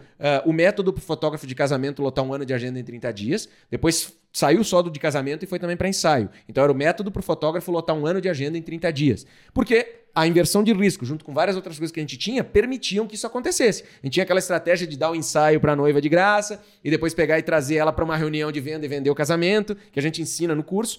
Uhum. E para ver como não precisa nada de outro mundo, é só alguma uhum. coisa que ajude as pessoas a conquistarem algo que elas querem. O fotógrafo não tinha clientes, a gente descobriu que a gente podia ensinar ele a trazer clientes de um jeito fácil. E aí a gente então chamava, eh, fazia conteúdos sobre ter clientes, ter agendas, dificuldades e os atalhos para poder ter isso. Fotógrafos que não tinham clientes começavam a assistir aquilo uhum. e pegar valor naquilo, porque o conteúdo gratuito sempre tem que entregar valor. E aí, de repente, a gente chamava eles para um evento onde a gente abria uma metodologia. Então, agora eu vou te dar um passo a passo. Você que já está aí ganhando comigo, porque a gente tem que entregar. Isso muita gente erra na fórmula de lançamento. Tem gente que acha que faz lançamento online sem seguir a fórmula direitinho. Tem gente que vai fazendo um monte de conteúdo bullshit que é um conteúdo que não entrega nada. Aí fica aquelas pessoas, ah, esse negócio de lançamento aí não é legal porque ah, tem esses carinhas que ficam sendo uh, blogueirinho, fazendo videozinho. É, se a pessoa faz um monte de videozinho sem valor, é, é, complicado. Ele não vai conseguir vender mesmo. Agora, quem segue a fórmula de lançamento, que é um dos preceitos dela, é entregar valor. Então eu tenho que entregar coisas valiosas. A pessoa Sim. tem que, de graça, aprender coisa e ter resultado. A gente chama isso de micro resultado, né? O cara tem que ter os micro resultados para ele ver, olha, dá para confiar nesse cara. Esse sim, cara já está sim. me transformando. É um cara que ele tem algo para me ensinar. E aí eu vou chamar ele para um evento. Então, depois que ele está me acompanhando no meu conteúdo gratuito, eu trago ele para um evento e lá eu apresento. Olha, eu tenho essa oportunidade aqui, no nosso caso, vou estar um ano de agenda em 30 dias, e aí eu vou te mostrar aqui como acessar essa oportunidade do jeito mais vantajoso possível, que é o método que eu desenvolvi. E aí tu apresenta o teu método. É simples, transparente, idôneo, verdadeiro, com credibilidade, entendeu? Aí tu mostra o método para a pessoa, ela vê, pô, isso aqui é legal, e tu mostra provas de que uhum. funciona. E depois no final tu abre uma oferta com milhares de pessoas assistindo a oferta. Essa é a diferença. Entendeu? No online eu consigo comprar dezenas de milhares, Sim. centenas de milhares de pessoas, né? Para dentro do evento, elas entram lá, um evento gratuito, ninguém gasta nada, acessa a oportunidade, vê como é que dá para acessar ela de um jeito uh, vantajoso. E eu digo: olha, quer agora ter o passo a passo disso com a minha ajuda? Tá aqui o meu treinamento, olha o que, que eu pensei para poder entregar isso para você. Eu apresento a oferta, dando passo a passo do curso. E no final, eu abro o carrinho. Então eu boto aquelas coisas que aí é típico de oferta mesmo. Ah, eu boto pressão, porque eu digo pro cara, ó, uh, eu vou pegar e vou abrir essa, essa oferta na segunda-feira e fecha no final da semana. Então, ó, eu tenho aqui um período curto para comprar, então tenho uma pressão para comprar. Tem, se comprar no primeiro dia, tem um bônus especial, sei lá, então, ah, se eu comprar no primeiro dia, se eu tomar a decisão antes, uhum. eu ganho alguma coisa a mais. Show de bola boto uh, escassez, né? Então, nesse bônus que é do primeiro dia, ou uh, boto urgência, algumas coisas. Então, a gente usa algumas coisas que é típico de oferta, isso pode ser usado em uma reunião de vendas sim, de qualquer sim, produto, sim, entendeu? E as pessoas assistem aquilo e, pô, beleza, vou aproveitar a oportunidade e eu compro. Então o Érico é um cara que ele ensina uma fórmula, que é uma metodologia para fazer essas vendas online com essa coisa chamada lançamento. E aí, beleza. Como é que a gente chegou lá? Que é o que eu estava perguntando. Já deu o resumo do que é lançamento aqui, né? Mas de qualquer maneira. Uh, mas é bom porque muita gente não sabe como é que funciona. É, né? agora Todas o cara. etapas. Né? Sabe? Ah, mas beleza, ó, que bacana. O Vanassa explicou, agora eu sei como fazer. Não. Tem muita coisa nos bastidores para fazer isso funcionar. Entendeu? E é isso que ele ensina, né? Esses bastidores todos. E aí a gente foi lá fazendo os nossos lançamentos, compramos a fórmula de uhum. lançamento, que é o treinamento dele, aprendemos aquilo lá, por dica lá do Rafa, como eu falei, por ter visto o negócio do Murilo, bum! Começamos a praticar isso aí e o nosso negócio cresceu. Cresceu tanto que a gente chamou a atenção da Hotmart, virou Digital Maker, palestrou lá no evento deles e tal, e chegou num ponto que o negócio estava grande, estava crescendo, e a gente estava com dificuldade de fazer a gestão do negócio de lançamentos. A gente tinha muito domínio da gestão do negócio físico uhum. de fotografia. E isso nos ajudou demais. Só que na gestão do negócio de lançamentos tem certos detalhes né, que Uh, se eu tivesse conversando com quem tem mais experiência, a lição lá da, da Argenta, eu ia atalhar minhas decisões. E, uh, o meu negócio podia ficar redondinho mais rápido. E o mercado digital é muito rápido. Então eu preciso ganhar tempo nele. E aí a gente pegou e comprou uma mentoria da empresa do Érico, lá do, do Insider, né? Que é uma mentoria da forma de lançamento. Que é com ele? É com a equipe do Érico, mas ele ah. também participa dos eventos presenciais do Insider. E aí que está o grande segredo. A gente entrou na mentoria Insider e começou a trabalhar lá dentro. Então, uh, aprender as paradas e trazer para dentro dos nossos lançamentos e os nossos resultados melhoraram bastante. Uhum. Entendeu? A gente começou a ter. Imagina, a gente já estava com uma, um negócio redondinho sim, e ele sim. começou a ir melhor ainda. E aí teve. Olha que curioso. E aí, lá dentro da fórmula do, do, Insider, tem umas métricas lá, uma maneira de tu qualificar as pessoas, assim, classificar quem tem resultado. Então, eles eh, têm as faixas, né? Então, o cara, o faixa branca é o cara que entra e não lançou ainda, então não tem resultado. Aí, se o cara começou a lançar, então ele vai pra faixa azul, que é aquele já tá fazendo lançamento semente, que é um tipo de lançamento lá menorzinho. Depois, se o cara vai pro lançamento clássico, uh, que é o lançamento com três vídeos, é as coisas dele lá. Tu vira faixa verde, depois vira faixa marrom, faixa preta, e aí tem graus de faixa de acordo com o faturamento e tal. Todo mundo quer ser faixa preta. Que é o que na fórmula de lançamento? É conseguir vender pelo menos 2 milhões de reais no ano em cursos online. Então tu tem que ter vendido com lançamento 2 milhões de reais para tu virar um faixa preta no ano. Entendeu? Então tu pode fazer os lançamentos que tu fizer, chegou em 2 milhões de faturamento, tu vira faixa preta. A gente não era faixa preta ainda, quando a gente entrou no Insider. A gente estava lá naquela de, não, peraí, estamos indo bem e tal, fazer umas turmas grandes, né? Pô, fazer uma turma de 300 alunos a mil reais, pô, 300 mil de faturamento bruto. Mas a gente fazia ali, sei lá, quatro turmas no ano, pô, já é um, oh, um milhão e mas não é os 2 milhões do cara lá e tal. Claro que isso é faturamento, tem todos os sim, custos, gasta sim, muito sim. em tráfego. O pessoal pensa, nossa, é, sim. Né? bota no faturou, bolso, tá, tá, tá, é milionário. O milionário, ele não, não é assim também. Como todo negócio, tem uma margem de lucro em cima. Entendeu? A margem média em lançamento, muita gente trabalha entre 15% e 20%. É muito clássica de vários negócios de prestação hum. de serviço. Entendeu? Mas a gente consegue vender em volume, o que é muito bom. Claro. E claro que a gente pega, quando o negócio está em crescimento, como a gente está, e eu digo sempre tá, uma startup, né? Uh, tá, que eu digo, hoje eu estou em outros negócios, depois eu conto isso. Mas, de qualquer maneira, quando a gente está em crescimento, a gente reinveste muito no próprio negócio, porque a gente precisa escalar, uhum. entendeu? Mas beleza. Mas a gente entrou lá no, no Insider, a gente não era uh, faixa preta. Então a gente estava lá na faixa marrom, que é o cara que já fez 6 em 7. Lembra que eu falei que a gente no sim, primeiro lançamento sim, já fez? Sim. Então a gente já tinha feito e tal. A gente já estava fazendo alguns e tal, foi lá. E aí a gente entrou lá, e eu lembro que aí a gente começou a aplicar o que os caras uh, falaram. E, meu, e a gente foi fazendo e foi animal, o resultado começou a vir e tal. Questão de seis meses a gente virou faixa preta. Ah. Mas assim, ó, na nossa cabeça. Por quê? Dentro do Insider, a gente fez lá umas paradas e conseguiu faturar um milhão, sei lá, em três lançamentos lá dentro do Insider, em seis meses. Só que a gente tinha já no ano anterior, né, feito aquele milhão e pouco, entendeu? Em faturamento lá. Então, pô, a gente pegou, cara, tem uma regra lá que tu tem que ter faturado no ano 2 milhões para virar faixa preta. E a gente pegou isso, beleza. Chegamos nos 2 milhões. Entendeu? Se contar de julho do ano passado até julho desse ano, um ano, né? Deu os 2 milhões. E aí a gente foi lá e pediu, então, a faixa preta. Lá tem uma, toda uma, ah, no evento presencial, a galera uh, tem lá uma. Uh, tem a passagem da faixa, né? Onde eles pegam e graduam as faixas pretas e tal. Sim. E aí chegamos lá, eu e o Gobato. O Gobato, nosso sócio, né? Entrou junto no Insider. E aí a gente pegou e foi lá receber a faixa preta. Então a gente se uh, candidatou à faixa preta e tava sim. tudo certo. E quando chamaram a galera pra ir pra faixa preta, a gente entrou na fila lá, chamaram os nomes e não chamaram o nosso. E aí a gente meio foi lá nos bastidores e fez um escarcelou, é aquele aí, mas como é que é? Aí veio lá um negócio que eles tinham mudado uma regra que, que cara, não é, vocês entenderam errado. Não é 2 milhões em um ano, em qualquer momento. É não, ano. é no ano. No mesmo no ano, de janeiro a dezembro. Porque tem períodos de sazonalidade e tal, tem umas paradas lá. Então, tem que ser no ano. E aí eu lembro que a gente ficou meio brabo e tal. E aí os caras foram lá falar com o Érico. Nossa, esses caras estão aqui arrumando confusão. né? Por causa dessa parada da faixa preta, não sei o quê. E aí chamaram o Érico pra lá conversar com nós. Entendeu?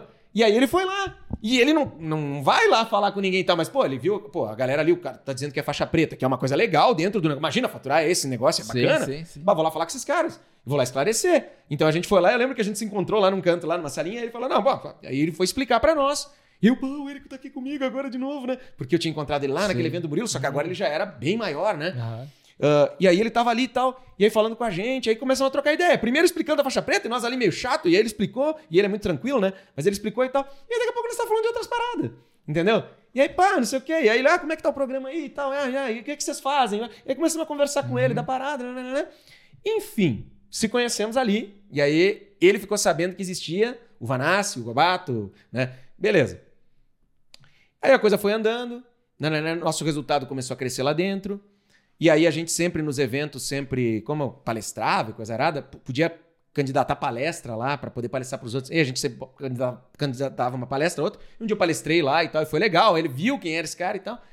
Só sei que eu teve uma oportunidade num certo momento lá da gente sair do Insider e ir pro Platinum, que é um outro programa lá dentro para galera que já é faixa preta. E só junta uhum. faixas pretas lá, para poder pegar essas faixas pretas e capacitar, porque os problemas de uma empresa de lançamento que fatura mais de 2 milhões são diferentes de uma empresa que está começando agora. Sim, entendeu? Sim, sim. E aí a gente tem novos desafios para escalar além. E aí a gente foi entrar nesse Platinum aí. Entendeu? Só que era uma grana para Mas eles se viraram faixa preta? Nós viramos. Aí naquele ano a gente pegou, botou sangue no olho e foi atrás. E virou faixa preta. Ah, entendeu? É, não, essa parte eu não tinha contado. E viramos dentro do Insider. E aí no final do ano fizeram até um agito lá, e aí, como o Eric já tinha conversado com nós, ah, agora finalmente, hein, Vanassi? Aí quando ele falou assim, a galera disse, ué, mas o Vanassi é íntimo do Érico? Porque a gente já tinha se conhecido. E, uhum. e, aí foi aquela parada, e não era íntimo nada, só que ele tinha se conhecido ali. E aí foi, e aí tem as fotos da gente no palco lá, o Érico do lado bem loucão. e aí, pô, beleza. E aí nós, faixa preta. E aí vem então essa chance de ir pro Platinum, que é outro programa dentro do, do, da fórmula de lançamento do Insider, onde aí tem só as faixas pretas. Por quê? Isso é uma coisa que vocês já devem ter ouvido um monte de gente falar, e, cara, e é uma verdade muito grande, cara. Uma das coisas que mais faz a gente evoluir dentro de grupos, né, uh, de, de mastermind, de mentoria, uh, de, uh, de networking, onde tem um grupo de networking, uma das coisas que mais te faz evoluir é ser o mais burro da mesa. Não.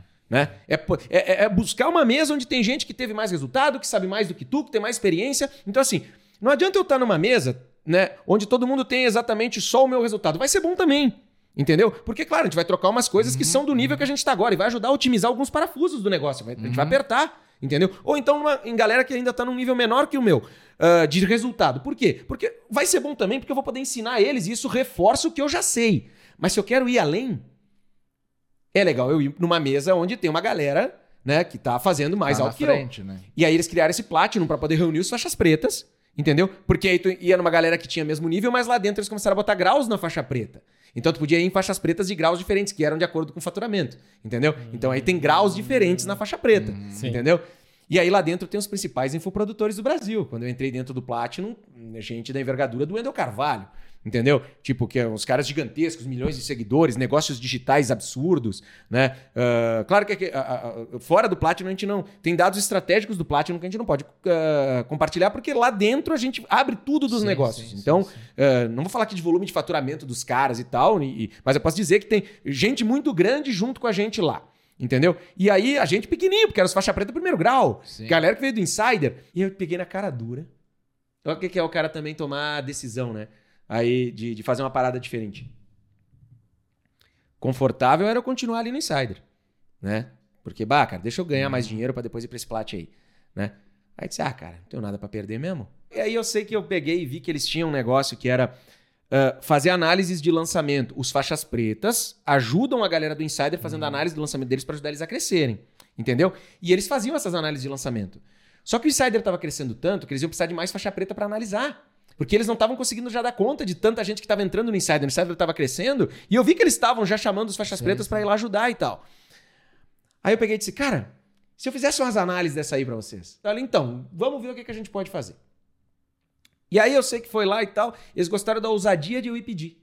Uhum. Entendeu? Uhum. E aí então eu peguei e comecei então a trabalhar fazendo as análises lá e tal. Só que aí as coisas se conectam, né, cara? Eu dava muito workshop com meu irmão. E a gente aprendeu a fazer análise de negócio. Aprendeu a dar feedback para empresário. Uhum. uhum. Aprendeu a ajudar a ver métrica. Aprendeu a ajudar na gestão. Lembra que gestão é uma coisa que ninguém quer ouvir, que a gente estava ah. falando antes? Não, sei, ah, foi no programa mesmo que a gente falou. Ninguém sim, quer sim, falar de gestão. Sim. Dentro do Insider, todo mundo quer falar de gestão. Ninguém quer o povo que não está consciente disso, o povo que está fora. Mas lá dentro, tudo que eles precisam é saber sobre isso.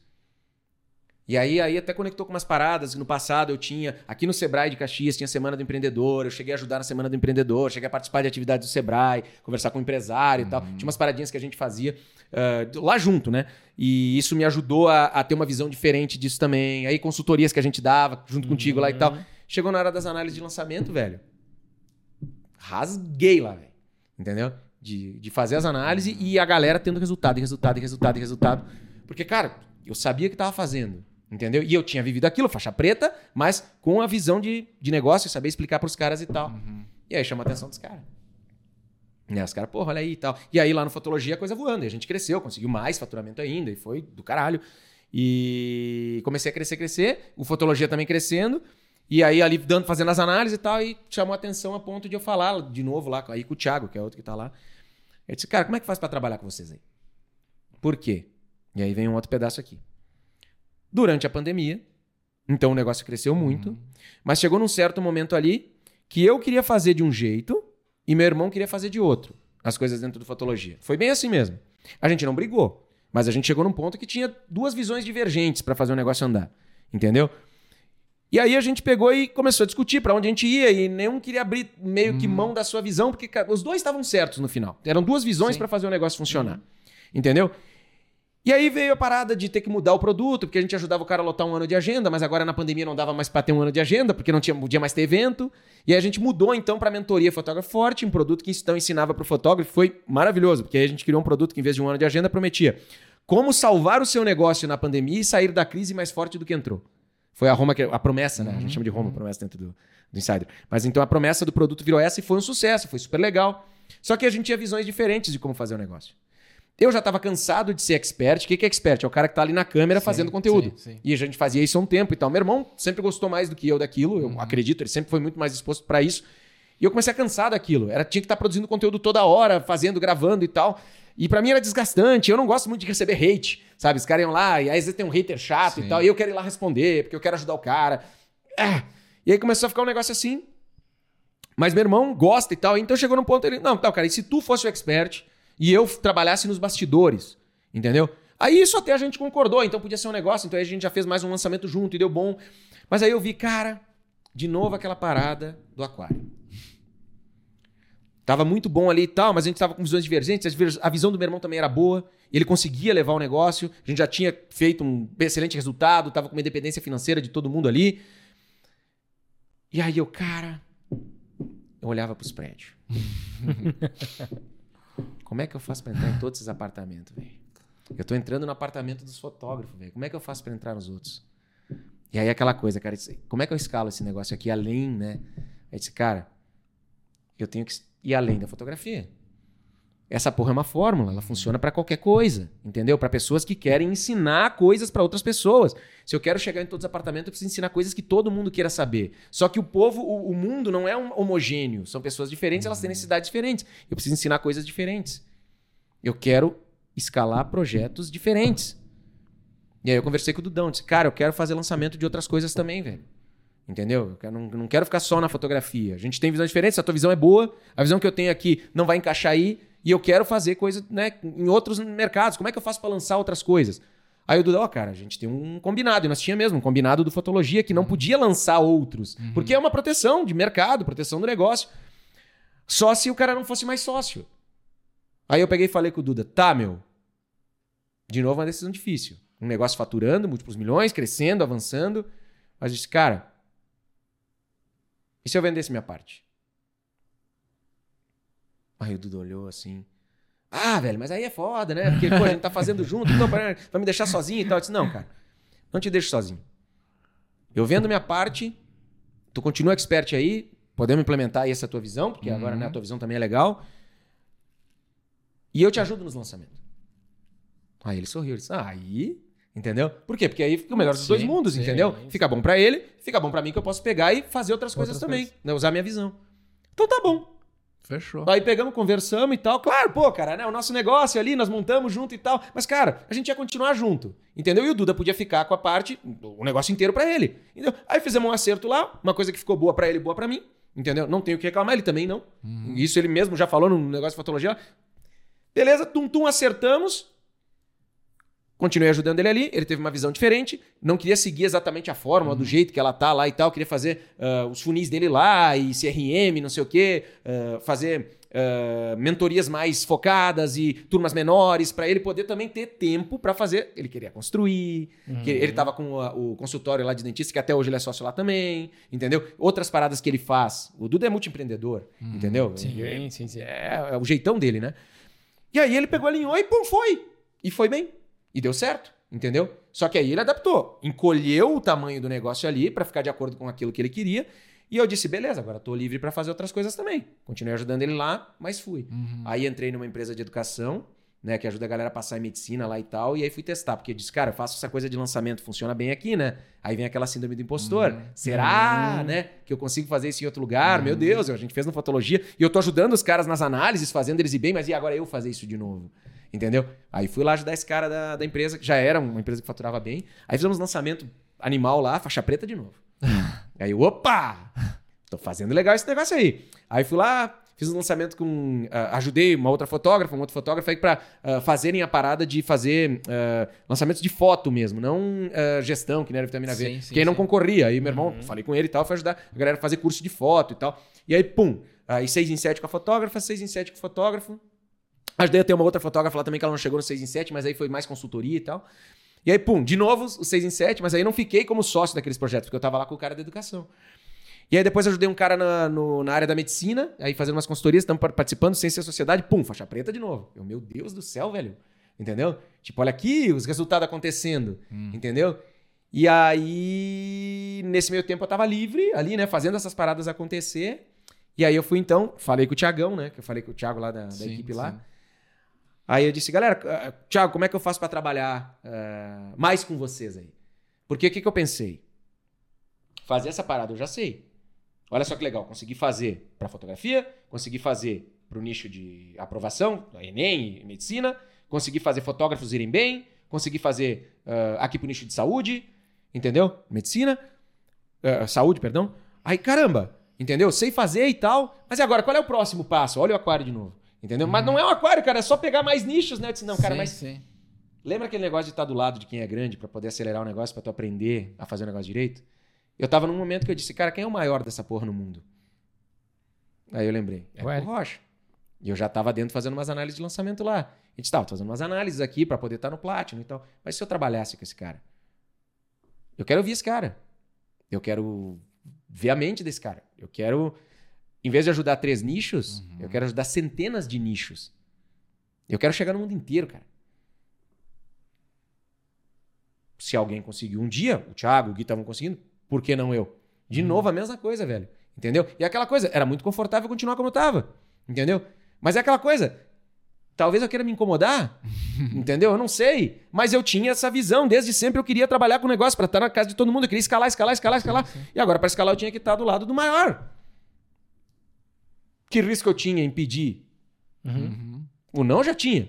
Só que percebe, eu já tinha um relacionamento, já tava fazendo negócio. Né, né, né, Fui lá, conversei. Aí os caras, pá, Vanassi, essas tuas análises aí estão sendo legal, a galera gosta de ti, tá tendo resultado, a gente tá vendo as paradas que tá fazendo. Show de bola. Vamos fazer. Vem para Brasília. Que a sede da, da uhum. empresa deles é lá em Brasília, né, e tal. E nesse meio tempo, minha esposa engravidou. E eu tive o maior presente da minha vida, que é o meu filhinho Chico, Francisco. Nossa. Tudo mudou, né? Assim, é a coisa mais maravilhosa que aconteceu na minha vida, sem a menor sombra de dúvida, a coisa que eu sou mais apaixonado no mundo. Aquele moleque, meu sonho se realizou de ser pai, porque quando veio a pandemia, eu não botei esse detalhe ainda, trouxe agora detalhe. Eu tava falando da parte profissional. Detalhe, né? Mas quando veio a, a pandemia e eu pude trabalhar em home office, e a gente fez aquelas paradas do fotologia, virou, e aí eu tive que conversar com meu irmão ali. Nesse meio tempo, eu tinha parado com os casamentos, estava trabalhando no fotologia, meu projeto era ser pai. E já que a gente deu jeito de. Né, vamos fazer vai, esse negócio né? acontecer? Aconteceu. Ela engravidou e a coisa mais maravilhosa da minha vida aconteceu, que é meu filho. E ele veio, e aí, nossa, é que essa parte não tá falando dessa parte pessoal, tá lá. E aí, quando eu falei com os caras lá, e eles disseram, então vem para Brasília. De novo, uma decisão difícil. E eu fiz uma coisa que chamou a atenção deles lá, que eu sei que chamou a atenção deles lá. Porque aí eles vieram e me fizeram uma proposta muito legal. Entendeu? Eles são uma empresa maravilhosa, uhum. super profissional, muito idônea, amo eles lá. E eles fizeram uma proposta irrecusável para ir para Brasília. Uma empresa do tamanho das que ele tem, assim, cara, eu, eu, nunca tinha visto alguma coisa assim, nem imaginei. Isso era uma proposta irrecusável para ir morar lá. Só que é, é aquela coisa, cara. É, é tu saber para onde tu quer ir, uhum. mas saber também. Tu sabe o que tu tem que fazer, né? Tu sabe o que tu quer fazer. Mas tu também sabe o que tu tem que fazer. Uhum. Ó, a Argenta de novo aqui. Uhum. E eu queria ir para Brasília. Entendeu? Sabe o que tu quer fazer. Uhum. Mas sabe o que, que tu tem que fazer. Eu não quero meu filho crescendo longe dos avós dele. Porque é, não é fácil para os meus pais irem para lá sempre, pros, ou para os meus sogros e tal. Eu não quero que a minha esposa abra mão da empresa dela. Ela tem uma empresa próspera uhum. aqui, ela é uma empresária super bem sucedida, incrível, uma profissional que eu admiro de mais alto nível, uma pessoa sensacional. Eu não podia fazer isso com ela na, na minha visão, assim. Não nesse momento da minha vida, uhum. onde eu uhum. consegui conquistar tantas coisas, dei tantos passos uhum. e tal. E eu sabia o que eu tinha que fazer. E eu cheguei lá e disse: não. E eu não sei se eles já tinham recebido um não para aquela proposta antes. E foi um negócio assim que eu sei que chamou atenção, porque a galera veio lá falar comigo sim. depois e tal. Não, peraí, como assim? E aí eu sei que a, a, a, pessoa que veio conversar comigo lá, a Pri, que é uma das pessoas mais incríveis que eu conheço também, ela é mãe. E aí ela ouviu o meu porquê, porque ela estranhou, né? Como assim? Aí eu peguei expliquei porquê, ela pegou, me deu um abraço e disse: Tá tudo certo, Vanessa, vamos dar um jeito de trabalhar contigo remoto. E aí foi criado um jeito, uma vaga, uma parada para eu poder trabalhar com eles daqui de Caxias, poder entregar valor lá e que era diferente do que eles faziam, né, na própria governança da empresa, o jeito que eles fazem lá e tal. Mas foi muito legal, porque abriu essa possibilidade, eu consegui trabalhar com eles, performar, entregar resultado. A partir disso, outros faixas pretas também puderam ser uh, adequados para uma coisa semelhante, entendeu? E o resto é história. Então, eu estou lá com eles, a, a, a, prestando serviço, trabalhando cada vez mais próximo deles, mas também com uma possibilidade de, naqueles lançamentos que eu trabalho onde sou sócio, ainda faço uh, lançamentos. Agora está com uma área do direito que é sensacional, está crescendo muito, entende? E uh, uh, Uh, claro que não faço mais essa parte de uh, uh, estar ali fazendo consultorias e coisas assim, uhum. porque hoje eu tô. Eu sou membro do Insider, ajudo a galera no Insider, trabalho lá no Insider Platinum, junto com o Eric e tal, mas tenho essa liberdade de fazer esses meus lançamentos. Lá eu chego no mundo inteiro, tenho uma, uma, uma, uma coisa que para mim é muito boa, né? profissionalmente ali, e entro na casa de todo mundo, velho. Porque eu tô uhum. operando em lançamentos de todo tipo de nicho, entendeu? Chegando em centenas de milhares de pessoas, velho. E se alguém está comprando produto de lançamento hoje no Brasil, é muito provável que em, em vários desses produtos tenha o meu dedinho lá, entendeu? De alguma forma uhum. eu estou participando. E eu sei que, cara, assim, ó, é surpreendente a quantidade de nichos que a gente atende, que ajuda os caras a chegar. Sim, sim. E hoje eu entro no apartamento de todo mundo, de verdade, entendeu? E isso, assim, é, é, é maravilhoso, é genial. Só que me assusta um pouco. Eu te acredito. Imagina, cara. Tá louco. E, e, cara, e sabe por que, que assusta também? Será que isso daqui a pouco vira aquário? Qual é o próximo? Entendeu? Não sei, nem quero saber, Aham, entendeu? Porque eu tô muito feliz, entendeu? Mas, cara, eu sei que quando eu fico muito confortável, uhum. sabe? Daqui a pouco aparece alguma coisa. Por que não? Sim. Entendeu? Então, tomar essas decisões, ir dando esses passos, ir fazendo, sabe? Ah, mas é muita sorte. Ah, é, ah, é Deus, é coincidência. Eu não sei, velho. Entendeu? Eu não sei. Uhum. Como eu falei, nada é fácil. Uh, parece fácil, que a gente contando assim, né? Mas se tem uma lição que a vida me deu, velho, é que é assim, cara. Se tá muito confortável, entendeu? E aparece alguma oportunidade que te leva para onde uhum. o teu né, coração manda ir, dá um sim para ela, velho. Uhum. Dá um jeito. Encaixa ali. Nada, nenhuma dessas opções era simples, era fácil. Para nenhuma delas eu tinha tempo. Não dava tempo. Eu não tinha espaço na minha vida para fazer nenhuma dessas voltas que eu dei. Entendeu? Até mesmo quando eu estava na publicidade, que eu escolhi para fotografia, eu já estava fazendo estágio para agência de publicidade. Eu não tinha. Se eu quisesse cumprir só aquilo lá e ficar naquilo, eu não ia conseguir encaixar foto de casamento naquela vida. Entendeu? Se eu fosse dedicar totalmente só para aquela coisa e tal. Então, nunca vai ter tempo hum. a mais, entendeu? E, e, e até para ter filho. Ah, vou esperar a melhor oportunidade. Eu acho que se tu esperar tudo ficar certo para tu ter o filho ou ter a melhor oportunidade, isso eu já ouvi de muita gente, não vai acontecer. Não vai. Tu tem que criar essa porra. Uhum. Entendeu? Tu tem que dar um sim para uma mentoria que vai te tirar do teu trabalho. Entendeu? Para trocar uma estratégia de fazer mais cidades no Brasil para levar isso para internet. Tu tem que dar um sim para um programa de humor de podcast quando isso não existia, um programa com os teus colegas de faculdade para descobrir que dá para distribuir, chegar em milhares de pessoas e tu dizer, peraí, eu não preciso trabalhar para uma só se mil querem me ouvir. E olha que coisa louca que tem que ficar para todo mundo também. Não quero ser pretencioso, mas é só um negócio que é legal. Que caiu a ficha para mim e é maravilhosa essa frase. Tem um monte de gente por aí precisando do teu pior conteúdo. É muito doido isso. Tem um monte de gente por aí precisando do teu pior conteúdo. Como assim pior conteúdo, Vanessa? O pessoal tem medo de começar a compartilhar, de começar a fazer a coisa, de começar a dar um passo e tal. Quando a gente começou a fazer fotologia lá e tal, tu acha que os primeiros programas não eram uma bosta? Tu acha que quando a gente fez o, o Depois das 11, que era podcast lá e tal, a gente tinha queria fazer o negócio perfeito? Claro que a gente queria fazer um negócio bom, mas cara, a gente começou com tudo que era uma porcaria, mas sempre tem alguém. Uma porcaria que eu digo tecnicamente, sim, entendeu? Sim, sim, uh, o pior conteúdo tecnicamente, aquela coisa de tu começar MVP. Entendeu? Claro que tu vai tentar dar o teu melhor sempre. Isso não. Vamos confundir. Uh, porque quando o cara, tu começa a fazer um conteúdo sobre alguma coisa, sobre fotografia e tal, tu vai tentar dar o teu melhor desde o primeiro. Só que ele vai ficar meio torto, meio tosco, que tu não sabe fazer aquilo uhum. ainda. Mas o que é incrível no mundo online, por exemplo, é que tem um monte, mas há os milhares de pessoas por ali que precisam daquele teu pior. Se tu pegar e tu ligar tua câmera e tu entregar, claro que tu vai dar o teu melhor, mas ele ficou ruim pra ti, tecnicamente. Mas tem gente lá que vai ouvir aquilo e vai dizer, cara, era o que eu precisava ouvir. Então, se o cara pega e leva isso, velho, sabe? Então, ah, quando eu disse que ia lá fazer análise pros caras, eu não sabia se a análise ia ser boa.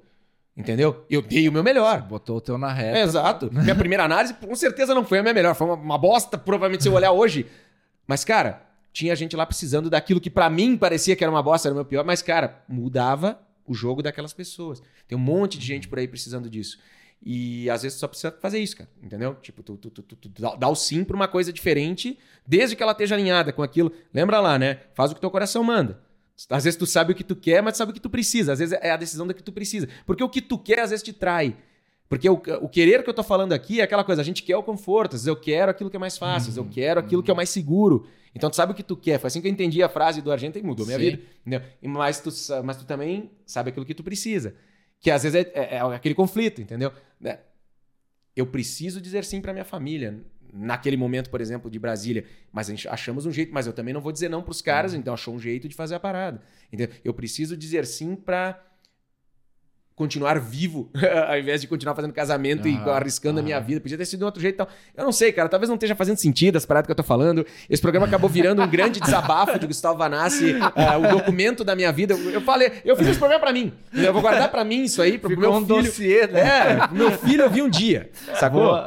E vocês que se ferraram de abrir espaço aqui pra, pra, isso aqui, ninguém vai querer ouvir da galera. Mas com certeza tem gente que vai. vai porque, como eu falei, vai, o meu vai, pior, mesmo que certeza. seja tem alguém do outro lado que alguma coisa vai tirar. E às vezes, cara, essa coisa, se um né, se beneficiar disso, tu já fez uma parada gigante. Uhum. Claro que eu não quero atingir só um, né? E sim. por isso que eu vou trabalhar para escalar. Sim, Mas sim. se um já se transformar, nossa, velho, Tá É, pago. tá pago. Saca? Aham. Entendeu? Aham. Então, tem muito disso, gurizada. A história é essa e ela continua andando. Não, não parei nem vou parar, É. entendeu? Eu quero continuar, eu quero. E eu não sei qual é o próximo passo, assim como eu não sabia lá atrás, quando eu comecei. Eu só sabia que eu queria escalar. E ainda sei que eu quero escalar. Agora, com o filho, a gente toma escolhas um pouco diferentes. E isso eu tenho trabalhado muito também, como eu falei, em terapia. Uhum. Escalar pra quê? O que, que eu quero com isso? Aonde eu quero chegar? Eu não sei, por enquanto é muito uma motivação interna minha, entendeu? Talvez agora, talvez agora, por exemplo, chega um momento de escalar, aí chegar em todo mundo e tal. Será que agora não é o momento de devolver? Porque isso aqui sempre tá dando coisas boas pro mundo, mas tá dando coisas pra mim. Será que não vai chegar um Eu não sei, eu não sei. Será que não vai chegar um ponto de eu escalar pra uma coisa que agora seja mais, sei lá, colaborativa, mais. Eu não vou falar filantrópica, porque não é isso, mas é uma coisa Sim, assim, sei lá, sim, que, que- sim. sustentável. Eu não sei, cara. Talvez seja escalar em algum outro projeto que cause um impacto diferente só do impacto de dar o retorno para quem faz lançamento e entregar uma solução para quem tá ali do outro lado. Mas será que eu não tenho que procurar projetos que causam um impacto maior, talvez, ah, sei lá, na alimentação, na agricultura, na. Porque tem, tem, entendeu? Tipo, na, na educação básica, sabe? Alguma coisa que seja governo, não sei, velho. Mas Cara, mas eu acho que essa movimentação vai acontecer ao natural. Como aconteceu até agora, né? Né? Sempre o, o, o, O, estalo vai vir. o- é, né? a, a hora de, de, de tu trocar o aquário sempre acontece. pois é, É. velho. É uma sequência de coisas, tipo, cara, que nem quando tu vendeu isso de 7 ali.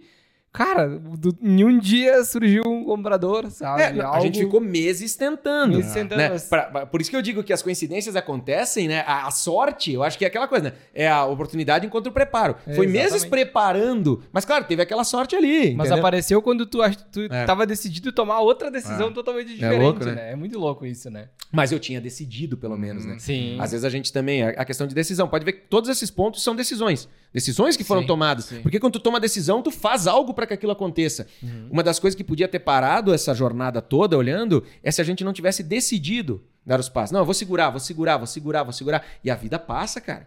A vida passa, entendeu? Assim como estava passando sem eu poder ser pai, sem eu poder. Aí, aí então veio o momento da decisão e foi decidido. Então, graças a Deus aconteceu, entendeu? Isso, claro, é uma bênção. eh, mas eu podia continuar postergando, postergando, postergando. Uhum, e isso depois se tornaria um sofrimento. Mas então é isso, é decidir. É decidir. A decisão Tomar tava tomada, era uma decisão, né? diferente. Mas a- a- aí o mundo, sei lá, cara, ele colabora porque tu tá levando para aquilo, mas aí a- tu dá a oportunidade de algo acontecer. Não. Vou continuar levando a loja até ela se estrangular. Se eu não tivesse tomado a decisão, por exemplo, de fechar, né? Ou, ah, ah, ah, e- ó, se eu não tivesse tomado a decisão de, da, da possibilidade de fechar, eu não ia ter tentado vender. E aí eu tentei vender, entendeu? E aí depois tomei a decisão de fechar. Eu ia levando, levando, levando, não ia falar com ninguém. Ia estar até hoje. Ou talvez não ia nem mais estar lá. Porque durante a pandemia eu não estava fazendo a parte dos acompanhamentos infantis com força, eu estava fazendo a parte dos ensaios normais lá, entendeu? E será que ia manter com todos os funcionários que eu tinha? É doido, né? É doido. Mas, cara, Ah, tá eu tive que tomar as decisões. E às vezes é isso, cara. É tu pegar e dizer, cara, pra que que eu vou dizer não, né? E por que que eu vou dizer sim? Mas, mas dizer o sim. É Um talvez, talvez, talvez. Porque senão a gente fica numa vida de talvez, cara. É. Ah, talvez isso, talvez. Eu parei pa- bastante com o talvez. E quando a galera olha, sabe? Tem uma galera que fala comigo, galera do marketing digital. Cara, como é que tu tá lá com o Érico? Tem uma galera maior que eu no marketing digital que vem lá e fala, como é que... Eu sei lá, cara, eu fui lá falar com o cara. Entendeu? Tentei. É, eu tomei a decisão de, entendeu? De ir lá. E às vezes os caras não tomam a decisão que precisa, entendeu? E é foda, cara. E por isso que eu falo, hoje olhando pra trás eu consigo ver essas transformações, entendeu? E falo com tranquilidade delas. E é por aí, massa. Que massa. Nós, a gente, a gente no, no final do podcast, a gente sempre pede pra dar uma, uma, uma dica, uma sacada, mas acho que tu já deu antes Eu não ali, tem né? nada. Eu só ia dizer- fazer uma, uma observação que tu falou agora no finalzinho, né? Que se atingir uma pessoa já, já se pagou, né? Quando a gente começou esse projeto, e faz tempo que a gente não fala isso, mas a gente falava em todo episódio no início, né? Que, que se uma pessoa escutasse ou assistisse e se beneficiasse do conteúdo, para nós já tava valendo, É. sabe? E, cara, E o ano... relembrou agora disso. O ano final do, do, do- desse ano agora, de, do- quando saiu a retrospectiva do Spotify, né? É, cara, a gente não acompanhou muito isso durante o ano, sabe? Visualizações. só foi tal. A gente produzindo, foi né? produzindo e largando conteúdo, sabe? Até porque o podcast é uma coisa que a gente tá pagando para manter, uhum. sabe? Não é algo que, que a gente monetiza, monetiza uhum. hoje, né? Mas é um projeto que a gente queria muito e a gente trouxe, fez ele acontecer, né? E aí, quando a gente viu a retrospectiva no final do ano passado do, do Spotify, a gente, cara, Olha a gente chegou gente. em 10 países, meu. A gente, sabe, o, o alcance é, foi é a mesma muito coisa além que falou. Daqui a, pouco é um brasileiro lá, mas, brasileiro, tá lá, né? mas, mas, cara, não, mas o cara tu... escutou lá. Exato. Sabe? Mas tu tá em 10 países. É. Se tu não tivesse feito isso, cara, tu ia estar tá em zero. Porque em nem zero. aqui. É. Entendeu? Porque tu não ia estar tá fazendo. É. Sacou? Uhum. E o cara tá lá, ele tá ouvindo de alguma coisa na vida dele, tá tendo um dia ruim, ele ouve uma parada aqui, uhum. que eles, cara, uhum. ou ele tem uma sacada que vira o jogo dele. É. Tu entendeu? É doido, velho. Cara, é muito, é muito. E aí, aí isso a gente, meu, a gente viu a retrospectiva, a gente, meu, ah, valeu super a pena, assim, tudo que a gente. Todo esforço. Todo esforço né? que a gente fez. Todo, tipo, cara, a gente abriu mão de, muita, de muito trabalho de fotografia para estar tá aqui gravando 30 episódios, sabe? Ah? Mas é algo que a gente acredita, que a gente quer levar. E por isso que a gente queria muito te trazer aí também. E, ah, foi. Ah, nossa, uma aula, uma aula uma, de. Uma aula, né? Em formato de história, no né? fim foi o arquivo confidencial. o cara, documento Gustavo. Mas, cara, é cara, isso, cara. Mas muito massa. É, acho que essas experiências aí. E acho que muita gente muito, vai curtir né? ouvir é. isso, porque eu é. vou curtir com certeza, que vou guardar ah, pro meu filho. Aí. Pai, conta um pouco da história, ó. Esse tá, programa aqui é referência. Vai lá, ouve lá. Tá aqui, ó. Tá aqui meu dossiê, né? que massa, cara. Eu acho cara, que com certeza vai, vai ser muito massa. A gente, a gente comentou no passado, no final do ano passado, nós, bah, vamos ver quem que a gente vai conversar no início do ano e tal, porque a gente queria começar 2023. Bah, vamos começar com alguém que, que a gente queria muito que tivesse aqui, que a gente pudesse trazer, né? E, cara, fechou. É, né? A gente gravou um no final do ano passado pra gente ter o primeiro episódio desse ano. E tu é o primeiro episódio que a gente tá gravando em 2023. Não, olha aí, né? cara. Não sabia, achei que vocês já tinham feito algum aí. Não, não, não. não. O primeiro, Obrigado, primeiro episódio que a gente Fico tá feliz aí. Pô, tá louco? E, cara, muito é. massa. Sem, sem mais. Valeu, obrigado aí. Muito obrigado Valeu, muito obrigado pela, pelo é, aceitar o Espero atingir a expectativa aí. Imagina, tamo tá junto, louco, tamo, tamo junto. É, se vocês me dão espaço para falar, acabo falando demais. Mas é, é isso, cara. É...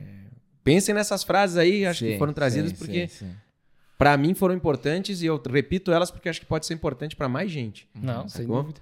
E, e bora, bora sair do cima. aquário, pô. Vamos lá. Fechou, até o próximo. Valeu. Valeu. Obrigado, gente. Abraço.